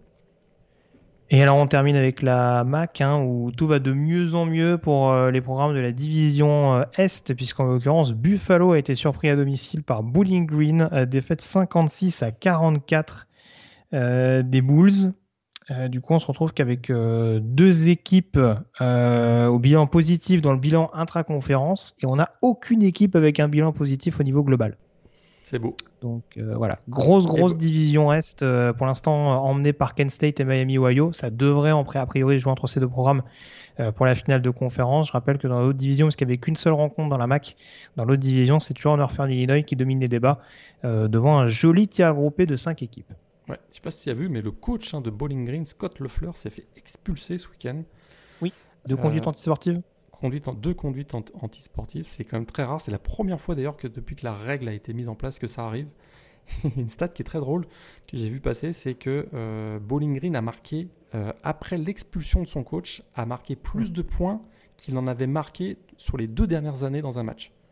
C'est-à-dire qu'ils ont marqué 28 points à partir du moment où Scott Leffler s'est fait euh, éjecter et ils n'avaient jamais marqué plus de 28 points dans un match depuis deux ans. Vous en tirez Ouais, les ça. conclusions que vous voudrez. Bon, il y avait déjà 28 points au tableau d'affichage quand il est sorti aussi. Ouais. hein, mais euh, Tout à fait. oui, non, c'est sûr que là, de toute façon, c'est pas son absence en tout cas qui a, qui a perturbé globalement le- l'équipe de Bowling Green, qui a réussi quand même quelques petits coups d'éclat cette année. Ils sont pas dans les premiers rôles euh, comme assez souvent ces dernières saisons, mais en tout cas, euh, gagner à Minnesota et à Buffalo, je pense qu'on aurait signé Ah, assez facilement en début de saison, avec 4 touchdowns à la passe pour Mike McDonald, quand on connaît l'inconstance chronique du bonhomme. Ah, il est all-in lui, hein, c'est C'est quand même. C'est quand même un mec. Ah bah on se régale avec McDonald's. Euh, voilà, ça s'est fait aussi. Euh, et du coup, les derniers résultats, c'est la victoire de Liberty également contre UMass. Pas grand chose à en tirer. En tout cas, le retour euh, en pleine forme de Malik Willis, avec Oui. notamment une belle prestation dans le domaine aérien. tout à fait. Tes trois rencontres de la semaine, Morgan, avant qu'on passe au- à la draft. Voilà, Michigan State, Michigan, absolument à revoir indiscutablement. Euh, Pittsburgh, Miami, hein, ne serait-ce que pour voir euh, Ryan Pickett qui a battu le record de Dan Marino quand même, on n'en a pas parlé tout à l'heure, mais il est maintenant avec 84 touchdowns à la passe, le recordman euh, de la fac de Pittsburgh en battant la légende Dan Marino. Et puis, petite orgie offensive, BYU, Virginia pour finir la soirée tranquille. Quoi. Oui, tranquillement, tranquillement. Euh, bah écoute, on peut dès à, dès à présent tourner la page de cette neuvième semaine de saison régulière et s'intéresser à la chronique draft.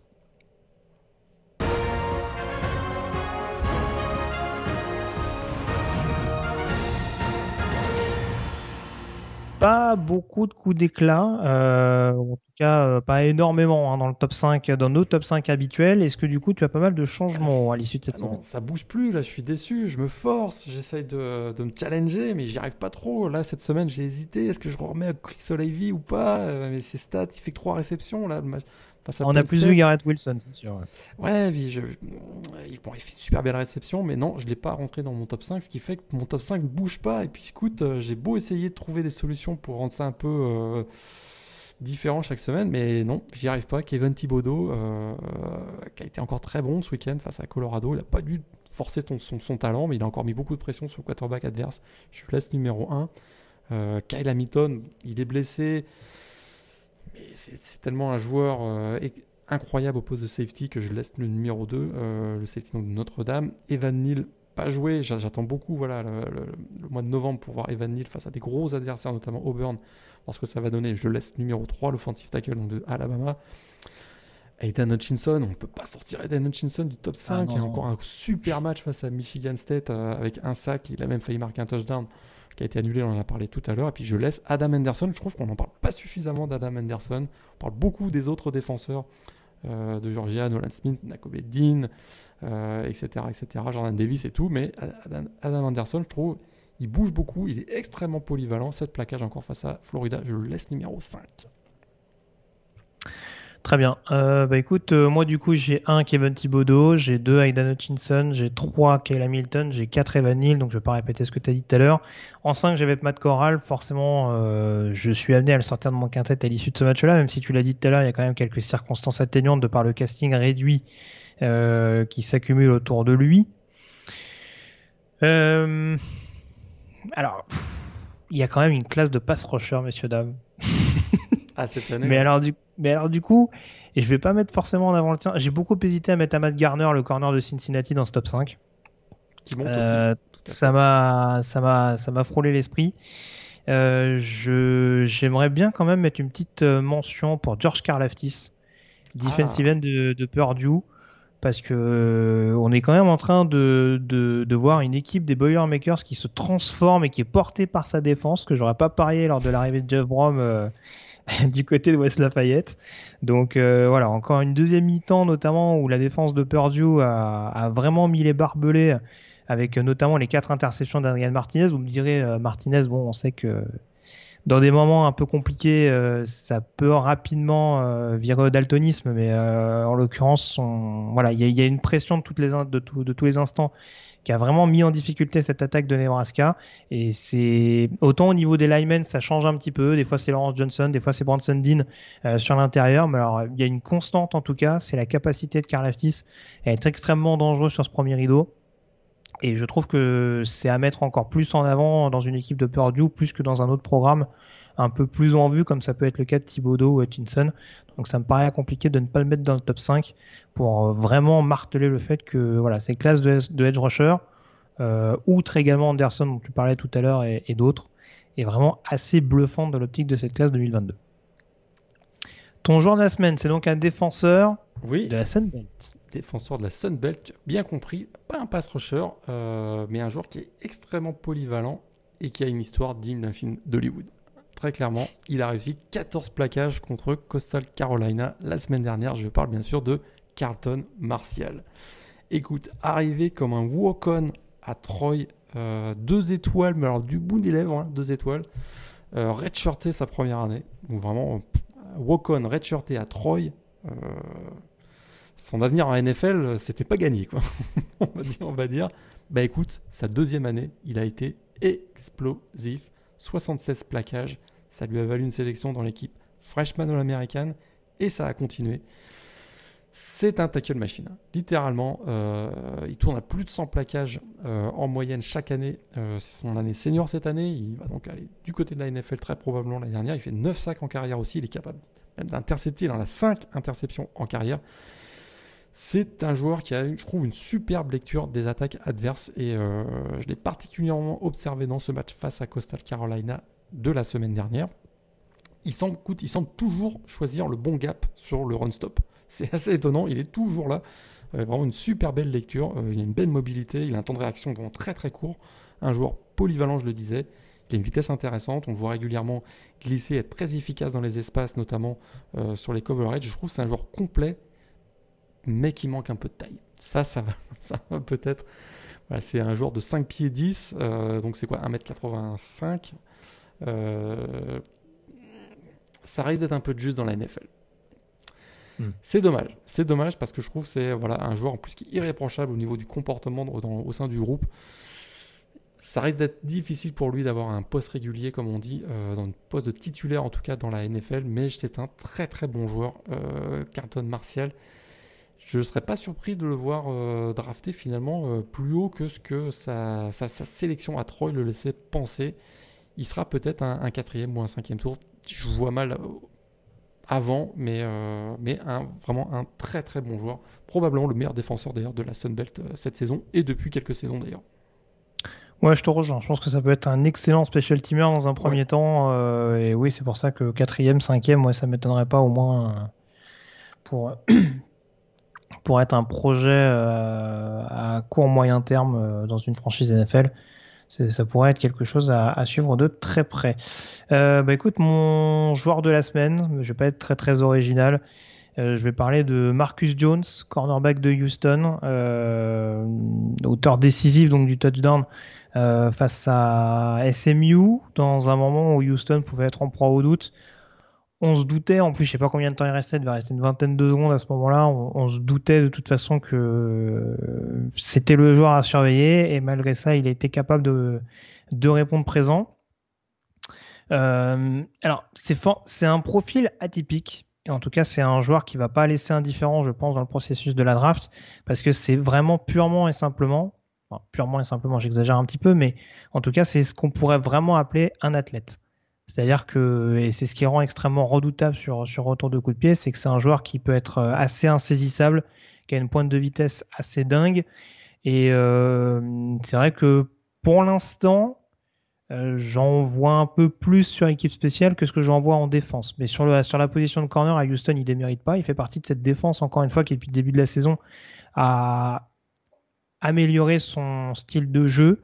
Euh, c'est un joueur qui, je pense, a une, j'allais dire une haute opinion de ses capacités, je ne sais pas, mais ça fait forcément partie quant à ce profil-là de, joueurs qui font énormément confiance à leur instinct et ça peut lui jouer des tours. Euh, mais il a cette attitude à être une machine à, à big play euh, pour sa défense. Euh, c'est un joueur en effet qui est extrêmement intéressant sur la couverture, qu'on a vu deux trois fois sur le poste de nickelback et euh, qui même s'il n'est pas parfait en termes de plaquage, euh, peut en tout cas être extrêmement dissuasif dans ce domaine-là. Sur des petits espaces, ça peut être vraiment un joueur à, surveiller de, près. En plus, avec son gabarit, je ne sais pas si on va le mettre tout de suite sur l'extérieur en NFL. Donc voilà, c'est des éléments qui me font dire que vu son aptitude à marquer des, touchdowns sur l'équipe spéciale et son aptitude à défendre et à et et à optimiser un backfield fourni, ça ne m'étonnerait pas de le voir sortir par exemple au troisième tour. Ça fait encore peut-être un peu haut pour moi, mais on est peut-être aux alentours du troisième, quatrième, en fonction de ce qu'il va montrer en fin de saison et durant le processus draft. Je serais surpris de le voir aussi haut, mais euh, tu as, avancé des bons arguments. C'est un joueur tellement explosif sur les, sur les, sur les special teams que on peut pas, on peut pas ne pas le considérer dans un processus de draft indiscutablement. Voilà en tout cas ce qu'on pouvait dire sur cette chronique draft. On enchaîne à présent avec le yearbook. On y est Morgan, la folle et palpitante saison 2007. C'est parti.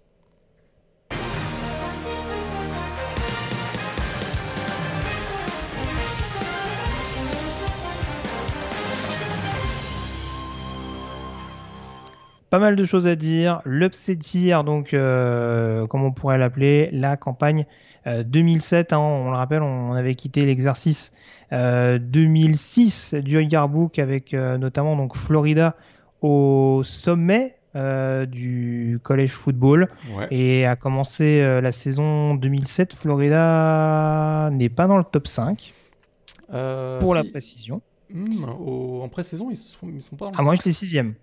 Sixième, ok. Je les ai sixième. Euh, mon top 5, je vais te le donner tout de suite, c'est USC de manière euh, quasi unanime. Ah bah l'équipe de fous qu'ils ont. Oui, il y, a, oui, encore un groupe assez fourni, euh, encore pas mal de premiers tours de draft d'ailleurs l'année suivante. Euh, il commence pas avec John David Booty d'ailleurs, je crois. Tout à fait. Tout à fait. John David Bouty, le quarterback titulaire, qui sera remplacé un peu plus tard par Marc Sanchez, mais ils ont eu aussi pour commencer la saison. LSU est classé numéro 2. On aura, l'occasion d'en reparler de, Louisiana State tout à l'heure, désormais emmené par Matt Flynn au poste de quarterback. West Virginia, donc classé numéro 3, toujours avec Pat White aux commandes. Euh, et puis derrière, on a numéro 4 Texas, nouvellement emmené, il me semble, par Colt McCoy. Tout à fait. Et on a en numéro 5 Michigan, euh, emmené encore, je crois, à l'époque par Chad euh, donc tout ça devant Florida. Et on va le dire tout de suite, Morgan, on a eu donc une année absolument dingue avec énormément de surprises. Et avant qu'on développe un petit peu, je sais pas si tu as quelques chiffres pour ah étayer tout ça, mais une hécatombe au niveau des équipes classées j'ai presque envie de dire aussi et surtout quand les programmes mieux classés recevaient. C'est étonnant. Hein. Si, si euh, il y a beaucoup d'articles dans la, dans la presse en ligne qui euh, relatent cette saison 2007, euh, c'est étourdissant le nombre, la succession d'événements qui se sont produits tout au long de la saison.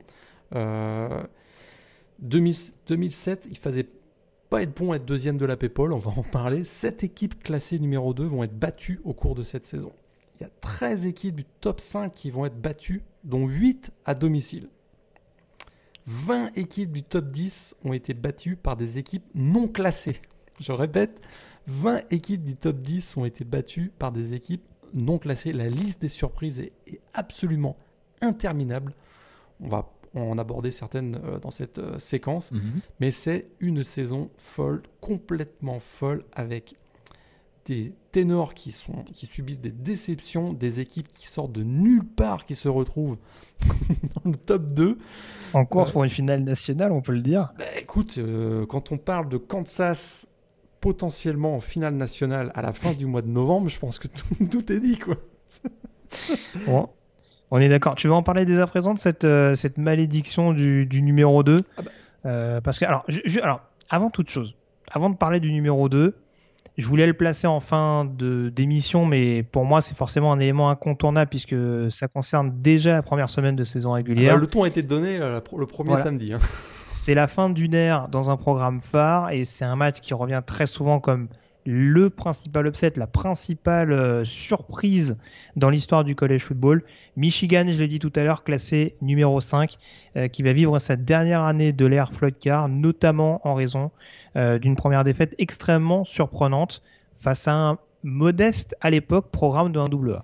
Écoute, jamais dans l'histoire du college football, une équipe FCS n'avait battu une équipe classée dans le top 25. Jamais. Ça n'était jamais arrivé coup d'envoi, Michigan 5e, tu l'as dit, favori pour le titre national. Il y a quand même du beau monde hein, dans cette équipe. Il y a Shai il y a Mike Hart, toujours au poste de, running back, c'est quand même assez costaud. On retrouve des joueurs comme Mario Manningham, Adrian Harrington au poste de receveur, Greg Matthews également. On a Jack Lang, dont on va reparler tout à l'heure, le offensive tackle, considéré comme meilleur joueur de ligne, offensive du pays. Il n'y a aucune raison d'avoir peur d'une équipe de Appalachian State qui, certes, vient de gagner deux fois le titre FCS avec 14 victoires consécutives, mais il y a quand même un monde d'écart entre ces deux équipes. Eh bien, Armati, Armanti Edwards, le quarterback des Mountaineers, va littéralement un cauchemar pour la défense des Wolverines. C'est à l'époque où on commence à voir la spread offense euh, se généraliser. Et là, Michigan, ils n'étaient pas prêts. Ils n'étaient pas prêts. Ils sont menés 28-14. On se dit, mais qu'est-ce qu'il se passe? Finalement, ils repassent devant 32-31 euh, en fin de quatrième quart-temps. Puis se passe euh, une des actions mythiques du college football, c'est-à-dire qu'ils réussissent à, finalement ça fait 34-32 euh, sur un field goal d'Appalachian State, mais ils réussissent à remonter le terrain suffisamment pour se donner une occasion de éviter une incroyable désillusion avec un field goal qui serait donc celui de la victoire a priori 35 à 34, mais ça se passe pas comme ça devait se passer. Le field goal est bloqué et euh, se produit donc l'incroyable, une équipe FCS parvient à battre une équipe classée au top 25 pour la première fois de l'histoire. Ça va effectivement lancer une reconstruction majeure du côté de, Michigan, mais comme je le disais tout à l'heure, ça donne le coup d'envoi d'une saison absolument dingo, folle, incroyable, avec un nombre de surprises absolument interminable. Michigan, c'est d'ailleurs le symbole de cette saison, hein, parce que la deuxième semaine, ah ils, bah, prennent une déroulée, ils prennent une dérouillée pardon, contre, contre Oregon encore à domicile. et ils doivent battre Penn State. ouais. ils doivent battre Penn State qui est classé alors que les Wolverines ne le sont plus. Hein. les Wolverines, c'est la seule équipe, je crois, dans l'histoire du college football qui est tombée du top 5 à non classé d'une semaine à l'autre. Tout à fait. Avec, avec cette prestation. Et ouais, ils vont, ils vont contribuer également, même en étant non classés. Euh, ils vont participer à ce, à ce chaos global et, national. Euh, tu le disais, du coup, le numéro 2 cette année-là, tu, tu, tu, tu m'autoriseras ce mauvais jeu de mots anglophone, mais cette année-là, c'est sûr que le numéro 2 était bien à chier. Très clairement, avec euh, énormément de surprises. énormément de surprises. Tu as cité cette équipe. Euh, développe-nous un petit peu le scénario, toutes ces équipes qui sont tombées au, qui, sont tombées au tapis euh, à tour de rôle. Des numéro 2, euh, bah, il y en a 7, je l'ai dit, qui sont, qui sont tombés. qui sont... On a USC, bah, ça fait partie des, des, trois plus grosses surprises de la saison. USC qui est numéro 2, donc avec vraiment une grosse équipe. Hein. Et puis c'est vrai qu'on a eu Marc Sanchez qui a joué une partie de la saison, mais John David Booty était le, le, le, le quarterback numéro 1. Il y a des joueurs comme Chauncey Washington et Joe McKnight, hein, qui la, pour la recrue 5 étoiles, dont tout le monde dit que ça va être euh, probablement le nouveau Reggie Bush à ce moment-là, très clairement. Joueur passé par les Jets, hein, si j'ai bonne mémoire. Qui, ensuite, qui, est, décédé d'ailleurs, je crois. De... Il n'y a pas eu. Effectivement, euh, qui est passé par les Jets et qui est décédé tragiquement il y a quelques années, effectivement. Dans cette équipe, on a aussi Patrick Turner au poste de receveur, on a Fred Davis quand même.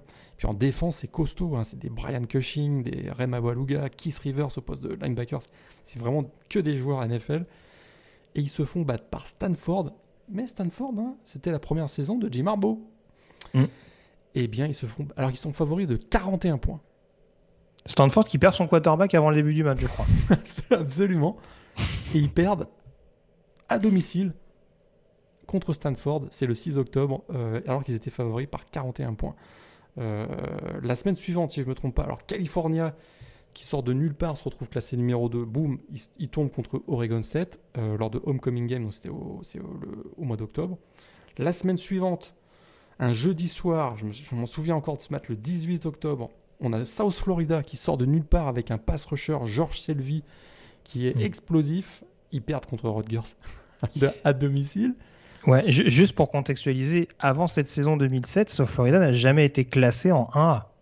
C'est un programme qui arrive de 1 AA, je crois. Euh, Quelques années avant. Ça fait 10 ans, je crois, qu'ils sont en AA, qui sont en je crois, un truc comme ça. Et première fois classé, euh, genre en deuxième ou troisième semaine en, 2010, en 2007. Et les mecs, trois semaines après, ils sont numéro 2. Ils sont numéro 2 du pays. Il se passe tellement n'importe quoi devant. Il y, a, des équipes du top 5 qui tombent euh, toutes les semaines, qui a fini. Ben, les équipes qui sont invaincues finissent par remonter au classement et se retrouvent dans le top 10 un peu par hasard, puis dans le top 5. Et là, South Florida se retrouve numéro 2. Euh, ils tombent contre Rutgers. Euh, deux semaines plus tard, c'est Boston College qui est numéro 2, mm. avec un certain. Avec un excellent quarterback. On en parlera tout à l'heure à coup sûr. Avec un excellent quarterback avec Matt Ryan, Boston College, on se dit, oh, c'est le retour de, Matt Flutie, tout ça, tout ça. Ben non, ils tombent contre Florida State le 3 novembre. Ils étaient classés numéro 2. Deux semaines plus tard, c'est Oregon. Oregon qui, euh, avec un, Dennis Dixon au poste de quarterback qui est explosif, on se dit, ça y est, c'est la bonne cette fois-ci, son numéro 2. Euh, ben non, ils tombent contre Arizona. Et puis le dernier, qui peut être la défaite la plus cruelle d'une équipe classée numéro 2, c'est West Virginia. La dernière semaine, ils sont classés numéro 2. Ils ont une équipe explosive avec Pat White au poste de quarterback, Steve Slayton, un certain, tu te souviens de lui, Noel Divine, un joueur, un joueur incroyable, euh, élastique comme on, comme on dirait. Ils ont une porte grande ouverte pour aller jouer une finale nationale. Se présente dans leur stade le voisin et rival Pittsburgh Finale de Big East. Hein. Oui, mais qui a fait une saison de merde, hein, on peut le dire franchement, Pittsburgh. Ils sortent une prestation défensive, mais sortie de nulle part. 13 à 9, une victoire des Panthers, qui prive West Virginia d'une finale nationale qui leur tendait les bras. Écoute, des surprises, il y en a eu. Il y a eu Oklahoma qui se fait sortir par Texas Tech à domicile, alors qu'ils avaient à ce moment-là, euh, ils étaient en bonne position pour profiter d'une éventuelle défaite de West Virginia. Ben non, ils, perdent face à, face à Texas Tech.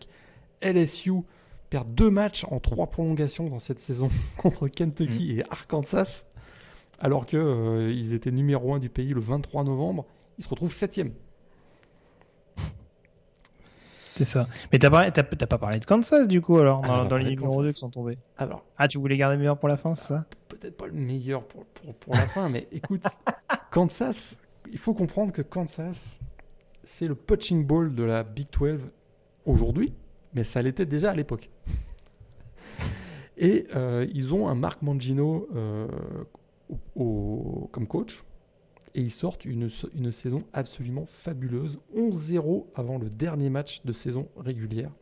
Euh, il faut comprendre qu'on parlait alors de la possibilité d'avoir les Diaox en finale nationale. Hein, on, rappelle que, on rappelle que cette année-là, juste pour l'imprécision, ils mettent 76 points à Nebraska. Hein. Ils mettent un 76 à. C'est plus les mêmes qu'en Oscars, mais c'est notable. Et un Todd Rising qui est absolument le quarterback qui est explosif, euh, qui, qui réussit effectivement des performances incroyables ils perdent contre Missouri. Puis ils perdent de beaucoup en plus, non Ils perdent de 36-26, ça, c'est un peu. Euh, juste une rectification, j'ai une énorme bêtise, tu l'avais plus ou moins corrigé, mais c'est bien entendu pas la finale Big East contre pas la finale Big East, non, tout à fait. Mm. Euh, mais effectivement, euh, parce qu'il n'y a pas de finale Big East à, ce moment-là, mais ça, ça, avait des airs de finale, en tout cas pour West Virginia, absolument. Mais ouais, Kansas, donc il termine la saison 7 quand même. C'est la meilleure saison statistique, a priori. Virginia Tech à l'Orange Bowl. On répète, oui. Kansas gagne l'Orange Bowl. Euh, Kansas a véritablement une opportunité d'aller en finale nationale. On ne sait pas trop contre qui, même si Ohio State euh, commence à prendre forme euh, comme un gros gros candidat, parce qu'il c'était numéro 1 à l'époque.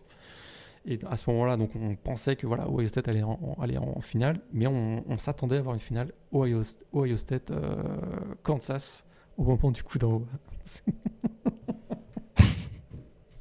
Ohio State, du coup, tu l'as pas dit, mais euh, enfin, tu allais peut-être en parler, mais Ohio State qui fait partie des équipes justement euh, touchées par un upset, hein, puisque défaite à domicile notamment en milieu de saison. Contre Juicy Williams, Isaiah Juicy Williams, un super quarterback aussi, euh, vraiment super attachant, un joueur qui joue, voilà, un joueur qui joue 100%, hein, c'est certain le quarterback de Illinois, et ils se font surprendre le 10 novembre, euh, alors qu'ils ont connu un début de saison canon. Ils étaient plutôt en reconstruction, on les voyait pas trop forcément comme des candidats au titre en début d'année. Mais euh, surtout parce que par la présence d'un quarterback qui est un peu obscur encore aujourd'hui, hein, si je vous parle de Todd Buckman, vous avez certainement oublié qui, de qui euh, il s'agit.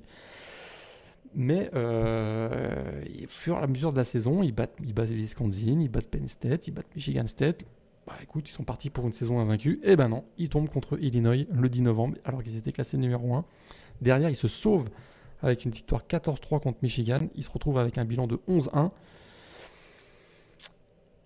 Mais ils sont pas encore sûrs d'aller en finale. Pourquoi? Parce que je vous ai parlé tout à l'heure de Missouri. Missouri va gagner à Kansas, on vient faire chier Kansas. Et avec cette victoire, c'est Missouri qui se retrouve numéro 1 et il joue la finale de la Big 12 contre Oklahoma. Et à ce moment-là, Chase Daniel, qui est quarterback des Tigers de Missouri, a une opportunité d'envoyer Missouri en finale. Et bien, tu sais ce qui s'est passé? Ils ont perdu, évidemment. évidemment. Oklahoma qui a deux défaites cette année-là et c'est deux surprises aussi. C'est Colorado et Texas Tech à l'extérieur, je crois. Tout à fait, mais euh, qui finissent par se dire bah, tout le monde a deux défaites hein, cette année-là, donc il n'y a pas de raison que nous, les Sooners, ne soient pas considérés comme des, comme des candidats au titre, ou en tout cas à la finale. Mais c'est pas ce qui va arriver, puisque bah, avec tout le bordel qu'il y a eu la dernière semaine, les Smiles et les You, ils vont passer entre les gouttes. Ah ouais, puis euh, juste, ils passent entre les gouttes, mais euh, tu as parlé notamment de ces deux défaites en triple prolongation contre Kentucky et Arkansas. Il y a quand même ce match what the fuck contre Auburn où ils passent quand même pas loin de, de subir une troisième défaite ah dans la saison. Ah bah ils ont 6 victoires avec des comebacks dans le quatrième quart Ouais.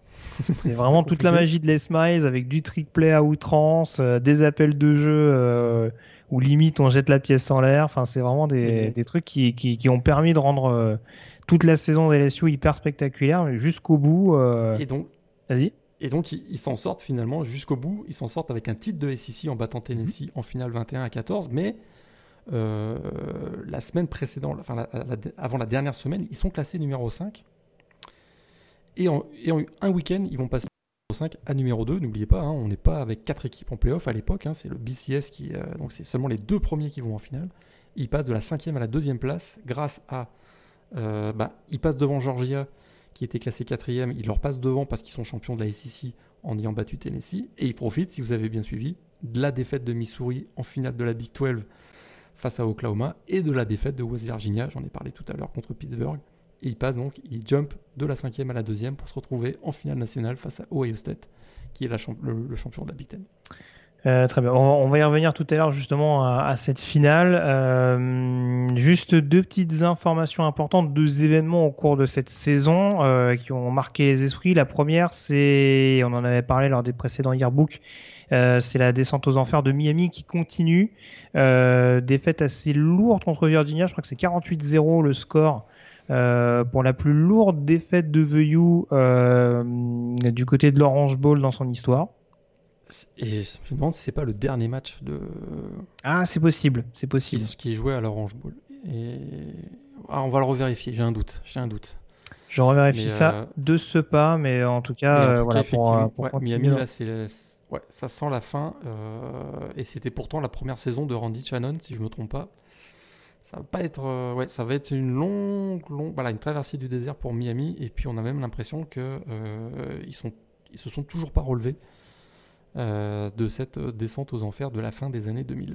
Je te confirme que c'est derniers matchs à l'Orange Bowl, puisque l'année d'après, il joue au Dolphin Bowl. Tout à fait. Voilà. Donc, euh, belle sortie de la part, en effet, des Hurricanes dans ce stade mythique. la deuxième sortie importante, peut peut-être nous expliquer un petit peu, c'est cette fameuse tirade de Mike Gundy en quatrième semaine de saison régulière, qui s'en prend violemment aux médias avec cette fameuse phrase I'm a man, I'm 40. I'm 40 vous l'avez certainement vu, euh, du grand Mike Gundy ce, soir-là. Effectivement, euh, il prend la défense voilà, d'un joueur qui est, qui est visé, j'ai même oublié le nom du joueur d'ailleurs, euh, qui est visé dans plusieurs articles de presse qui remettent en cause son cœur finalement, enfin en tout cas sa, combativité sur le terrain. Je crois que c'est Bobby Reed, quarterback. Bobby Reed, ok. Il me semble et qui en fait euh, bah, s'attaque de manière assez virulente à un gamin de 19 ans ou 20 ans. Et euh, avec des commentaires très acerbes, euh, voilà, qui, visent même, qui, vivent même qui visent même le caractère du, jeune homme. Et ça, ça passe pas pour Mike Gundy. Et il sort cette fameuse tirade en prenant, en amenant la première page du journal.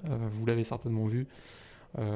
et vraiment, voilà, en s'attaquant directement au journaliste qui avait écrit cet article. Et donc, euh, bah, du coup, euh, il sort cette phrase euh, I'm a man, I'm 40. C'est-à-dire, si vous voulez vous en prendre à l'équipe, c'est à moi, mais pas à mes joueurs. Et c'est ça, ça, ça, le suit encore aujourd'hui presque 15 ans, presque 20 ans, presque 20 ans plus tard. Et c'est bien à mettre en perspective avec ce qui s'est passé il n'y a pas si longtemps que ça et le, soutien indéfectible de ses joueurs. Mais c'est vrai que voilà, c'est aussi le rôle, c'est ce que doit être euh, le rôle d'un head coach en l'occurrence dans ce genre de situation. Mais voilà, c'est vrai qu'avec le caractère un peu pimenté de Mike Gundy, ça nous a donné cette sortie euh, assez assez haute en couleur. Euh, pour revenir à la finale nationale, du coup, euh, LSU donc contre Ohio State. Euh, finale qui redevient glamour, on va dire, au milieu de ce chaos ambiant. Et LSU qui revient sur le toit du monde quelques années à peine après le, sacre euh, de Nick Saban. Et qui devient du même coup, et c'est encore le cas aujourd'hui, la seule équipe championne nationale avec deux défaites. Et, d'ailleurs, d'ailleurs, tout un paradoxe. Dans une année euh, qui, a, qui, a, été euh, symbolisée par la malédiction du numéro 2, c'est le numéro 2 qui gagne la finale nationale. Exactement. Ça ne s'invente pas. ça ne s'invente pas. Et pourtant, Ohio State a bien démarré. Hein. ils prennent les, les Buckeyes prennent les devants 10 à 0. Et derrière, 31 points consécutifs euh, de LSU. Le tournant du match, hein, c'est peut-être un field goal bloqué par Écoute, c'est deux joueurs qui font leur retour, qui vont finalement marquer la victoire de, LSU. Un certain Ricky Jean-François, mm defensive lineman, qui vient bloquer un field goal et à partir de ce moment, qui a été suspendu euh, toute la saison, et à partir de ce moment-là, ça bascule complètement. Et c'est un autre joueur de retour, Matt Flynn, parce que euh, on a vu Matt Flynn, une partie de la saison seulement, son backup qui s'appelait, est-ce que tu t'en souviens? C'était Jordan Jeff. Ryan ah oui. Ah oui, c'est vrai. C'était Ryan Perriou qui a joué une, bonne partie de la saison, le, francophone. Et Matt Flynn bah, finalement est de retour dans ce match. 4 touchdowns. Ça va finir à 38-24 avec une victoire de, LSU et donc le titre pour Les Miles. Et en plus, ce qui était incroyable, c'est que Les Miles, tout au long de la saison, euh, il faisait face aux rumeurs de son départ à Michigan. Et c'est simplement le, la veille de la finale nationale, euh, si je ne me trompe pas, qu'il a annoncé qu'il allait rester à LSU dans une, dans une conférence de presse. Ah, c'est la finale nationale ou la finale de la SEC J'ai un doute. en tout cas, Les Miles donc, bah, rentre, voilà, rentre dans la légende de LSU avec ce titre national et il succède donc ainsi à Nick Saban qui avait gagné 4 ans plus tôt avec les Tigers.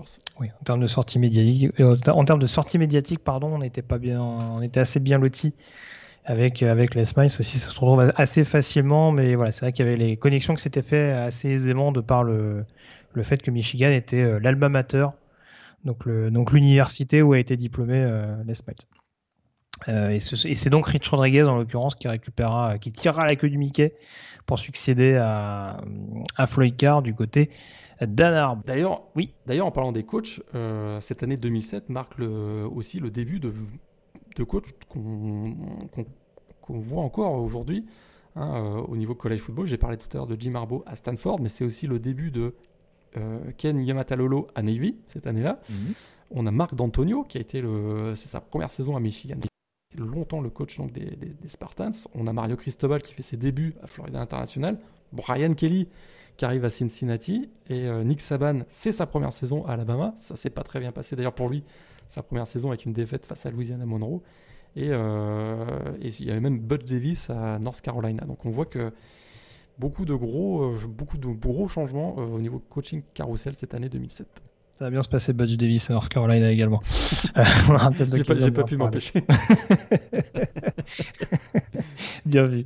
le S-Man Trophy, Tim Thibault, pour sa première année en tant que titulaire après le départ de, de Chris Leak assez mérité vu l'impact euh, global du bonhomme, que ce soit au cours de cette année et du reste de son et du reste de sa campagne, puisque euh, voilà. Ça a été serré quand même, hein, avec Darren McFadden au niveau des votes. Hein. Ah bah Darren McFadden, en plus gros jeu au sol d'Arkansas cette année-là, on en parlera peut-être lors de la, draft. Mais euh, ouais, en tout cas, ça récompense une, une, bonne saison globale de Florida, même s'il y a eu quelques défaites fatales pour les Gators. Je crois que c'est notamment Auburn hein, qui, qui coûte, euh, qui coûte une défaite à, à l'équipe d'Urban Meyer. Mais euh, bon, voilà, c'est l'impact impact indéniable, euh, que ce soit à la passe ou au sol, pour lancer ce qui sera le, le les, les, contours de, du, du, Florida vainqueur du titre national dans, dans quelques mois. Euh, bah écoute, du coup, la draft, tu veux en dire quelque chose? Du coup, tu parlais. Vas-y.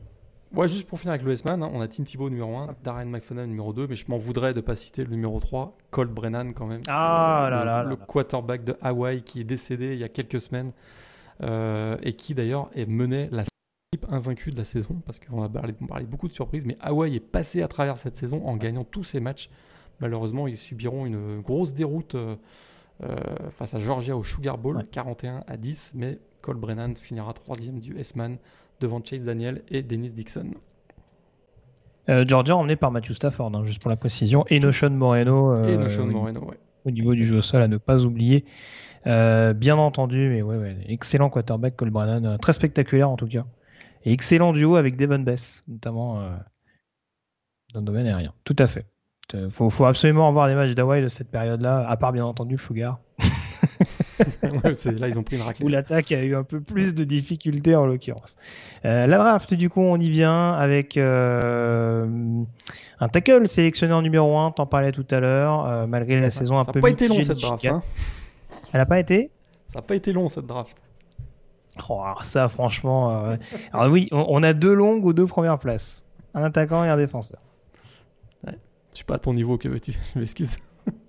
Bah écoute, oui, oui, oui, je... t'as le droit, t'as le droit. Mais en tout cas, si tu veux, on peut parler du, numéro 3 de la draft, hein, parce que c'est celui qu'on présentait comme étant numéro 1.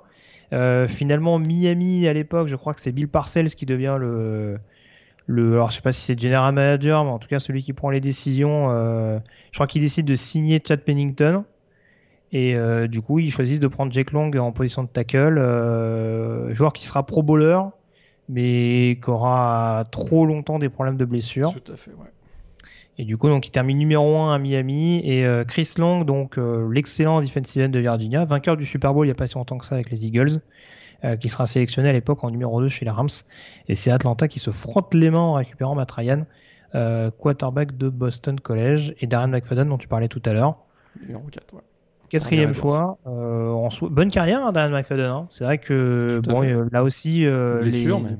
voilà, c'est ça. C'est ce que j'allais dire. C'est un peu les problématiques du, du poste de running back en NFL.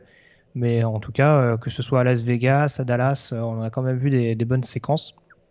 Voilà, c'est après que ça se gâte un petit peu. Hein, parce que le... premier tour, le, bah, rien que dans le top 10, le quintet entre, 5 et, entre 5 et 9, Glenn Dorsey, Vernon Goldstone, Cédric Ellis, Derrick Harvey, Keith Rivers, ça, ça fait mal. Hein qui étaient pourtant des monstres au niveau NCA à l'époque. Hein. Ah bah là, en termes de euh, Seven, euh, ouais.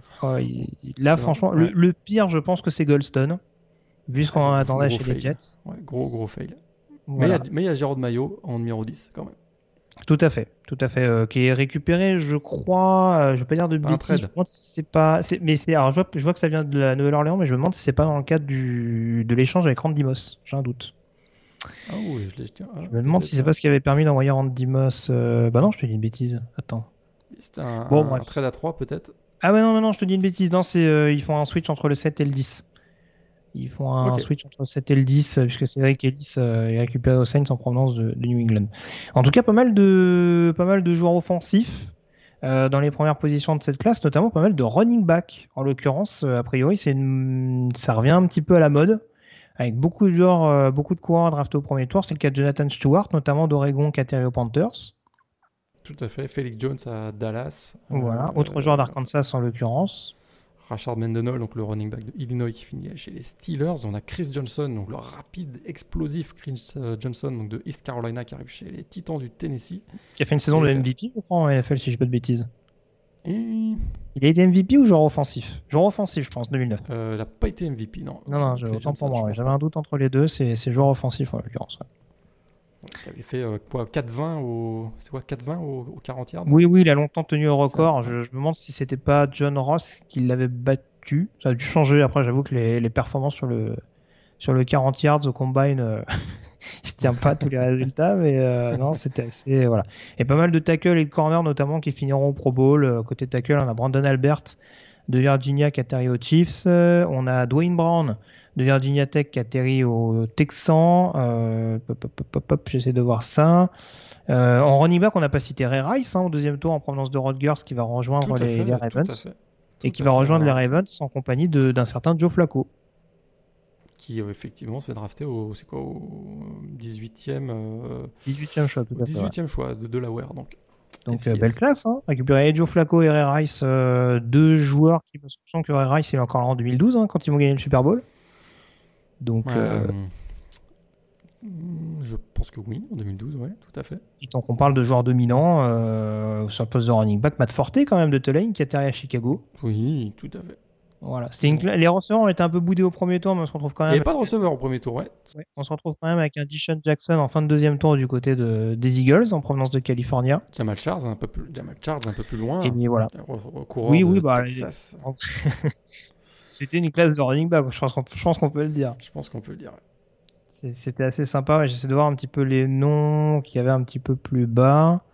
Euh, J'ai pas cité Kyle Campbell également. Matthew Slater de UCLA qui joue encore avec les super special teamers du côté des Patriots, euh, drafté cette année-là en 2008. Et en running back un peu plus discret, euh, il n'a pas eu la même carrière que les autres, mais euh, Justin Forsett, running back de California qui a atterri aux Seahawks, qui a fait des choses assez intéressantes. Donc ouais, non, franchement, c'est vraiment une classe assez intéressante en termes de, running back, assez profonde d'un point de vue offensif. Parce que du coup, je parlais de Dishon Jackson, mais on a aussi un, un Jordi Nelson, par exemple, receveur de Kansas State, qui est drafté en début de deuxième tour par les Packers. Donc euh, vraiment, euh, il y avait quand même de quoi, se, mettre sous la dent offensivement, que ce soit au niveau des tackles, des receveurs, des running backs, et même a priori des quarterbacks, puisque bon, euh, Matt Ryan, ça a joué un Super Bowl et c'est pas passé loin de le gagner. Et Joe Flacco, ça a gagné également une bague. Donc en l'occurrence, il y avait, quand même de beaux joueurs sur le plateau. On a fait le tour à peu près sur cette saison 2007, Morgan. Il y avait énormément de choses à dire. On va quand même essayer d'être assez synthétique. On enchaîne du coup avec euh, la preview de la dixième semaine de saison régulière.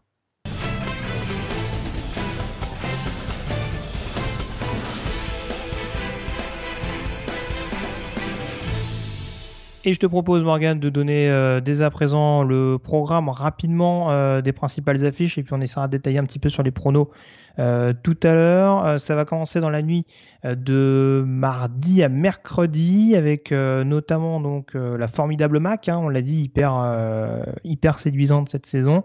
On aura notamment un petit Toledo et Eastern Michigan à minuit 30 Dans la nuit de mercredi à jeudi, la suite de la MAC avec Western Michigan contre Central Michigan, ce sera à minuit heure française. Alors attention parce que j'ai pas envie de me planter avec le changement d'heure. minuit également. Dans la nuit de jeudi à vendredi à minuit 30, Louisiana qui recevra Georgia State de la Sun Belt. Euh, donc je l'ai dit donc à minuit et demi. Euh, dans la nuit de vendredi à samedi à minuit 30, Boston College qui recevra euh, Virginia Tech. On aura Utah également qui est en train de confirmer la première place dans cette division sur le terrain de Stanford. Ce sera à 3h30 du matin. Et puis samedi, donc, à partir de 17h heure française, Georgia recevra Missouri. Ohio State se rendra du côté de Nebraska. gros match piège pour Wake Forest du côté de North Carolina. Euh, All Miss Liberty pour les retrouvailles entre Hugh Freeze et son ancien programme. Ça, c'est cadeau. Euh, à 17h également, on aura le déplacement d'SMU euh, du côté de Memphis. On aura également à 17h30 Miami, donc en pleine bourre, qui recevra Georgia Tech. À 20h heure française, BYU recevra Idaho State, programme de 1AA. toujours à 20h30, Cincinnati qui recevra tout ça. A priori, ça devrait le faire.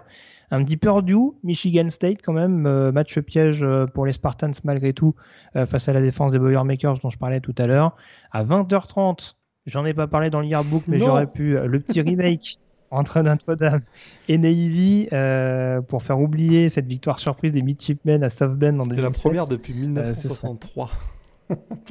voilà, juste pour histoire de boucler la boucle. 20h30 euh, toujours Oklahoma State en déplacement du côté de West Virginia. On aura également deux équipes classées dans la SEC qui s'affronteront dans la conférence Ouest, Texas A&M et Auburn. Pourquoi pas pour un nouveau changement d'outsider derrière Alabama en cas de victoire des Eagles notamment. Baylor à 20h30 qui se déplacera chez le voisin TCU donc avec le nouveau changement, euh, avec le nouveau coach à la tête euh, des Hornet Frogs. 20h30 le petit Maryland Penn State également au programme. Euh, un petit peu plus tard, à 23h, on aura Coastal Carolina en déplacement du côté de Georgia Southern, ça c'est dans la Sun Belt. À minuit heure française, un petit Alabama LSU plus déséquilibré euh, qu'il n'y paraît euh, par rapport à ces dernières saisons. Euh, Kentucky, toujours à minuit, recevra Tennessee. Iowa sera en déplacement du côté de Northwestern.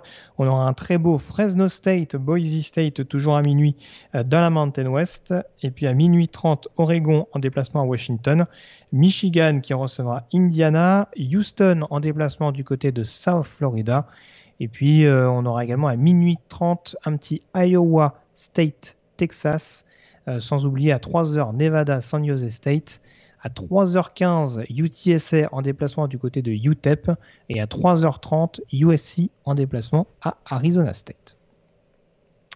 Euh, du coup, bah, la principale affiche, Morgan, je vais te la donner tout de suite. Texas AM Auburn. Est-ce que pour toi, AM a moyen de reprendre les commandes de cette deuxième place de la division Ouest? Écoute, si, euh, si Bonix continue de, jouer à ce niveau-là, je ne vois pas comment Auburn vois pas comment Texas A&M peut stopper euh, cette belle équipe de Auburn qu'on voit depuis, euh, depuis deux semaines. Euh, à mon avis, c'est la clé du match. On sait que défensivement, Texas A&M peut poser beaucoup de problèmes, mais s'ils ne parviennent pas à stopper... Ouais, pour moi, un gros match-up, c'est forcément ce duel entre le run-stop de Texas A&M et le, et le jeu à la course d'Auburn vu, vu à quel point, euh, alors c'est un peu moins vrai du coup avec les prestations de Bonix, mais quand on voit les stats encore du jeu au sol d'Auburn ce week-end, on peut quand même se dire que ça va jouer un grand rôle, euh, vu comment ces, voilà, ces deux escouades vivent aussi principalement euh, avec le jeu au sol.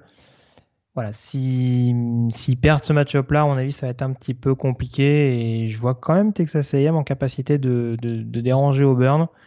Euh, voilà. Après, j'ai hâte de voir ce que peut proposer la défense contre la passe d'Auburn avec un Roger McCreary dont, dont, on parle pas beaucoup, je trouve, parce que statistiquement, euh, c'est moins clinquant que d'autres, mais euh, voilà, ça fait partie des cornerbacks hyper séduisants cette saison. Et j'ai hâte de voir ce que ça peut donner contre le jeu aérien des AM, même si voilà, c'est plus le jeu au sol des Aggies qui crève l'écran depuis le début de la saison en l'occurrence. du coup, ton vainqueur? Auburn. Bon, j'y vais avec AM personnellement. Euh, deux autres rencontres que j'ai retenues pour ton pronostic.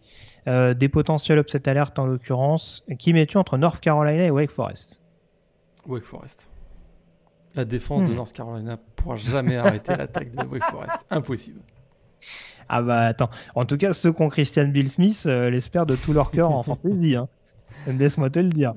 Euh, bon, allez, j'y vais avec Wake Forest également. Euh, je te suis là-dessus. Et du coup, le troisième match, Fresno State, Boise State.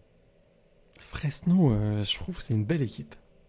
Je trouve que c'est une belle équipe et c'est pas une très grande QV pour Boise State cette année. Donc je vais y aller avec Fresno. Et eh ben, ce sera Fresno pour moi également. Voilà ce qu'on pouvait dire en tout cas sur cette dixième semaine euh, de saison régulière sur la neuvième avant cela, sur le yearbook, etc., etc. On vous remercie en tout cas euh, de nous avoir suivis au cours de cette émission et on se retrouve dès la semaine prochaine pour un nouveau numéro du podcast Ball. Merci encore Morgan d'avoir été en ma compagnie. Euh, d'ici là, passez donc une très bonne semaine avec plein de rencontres NCA au programme. Salut à tous. Salut à tous.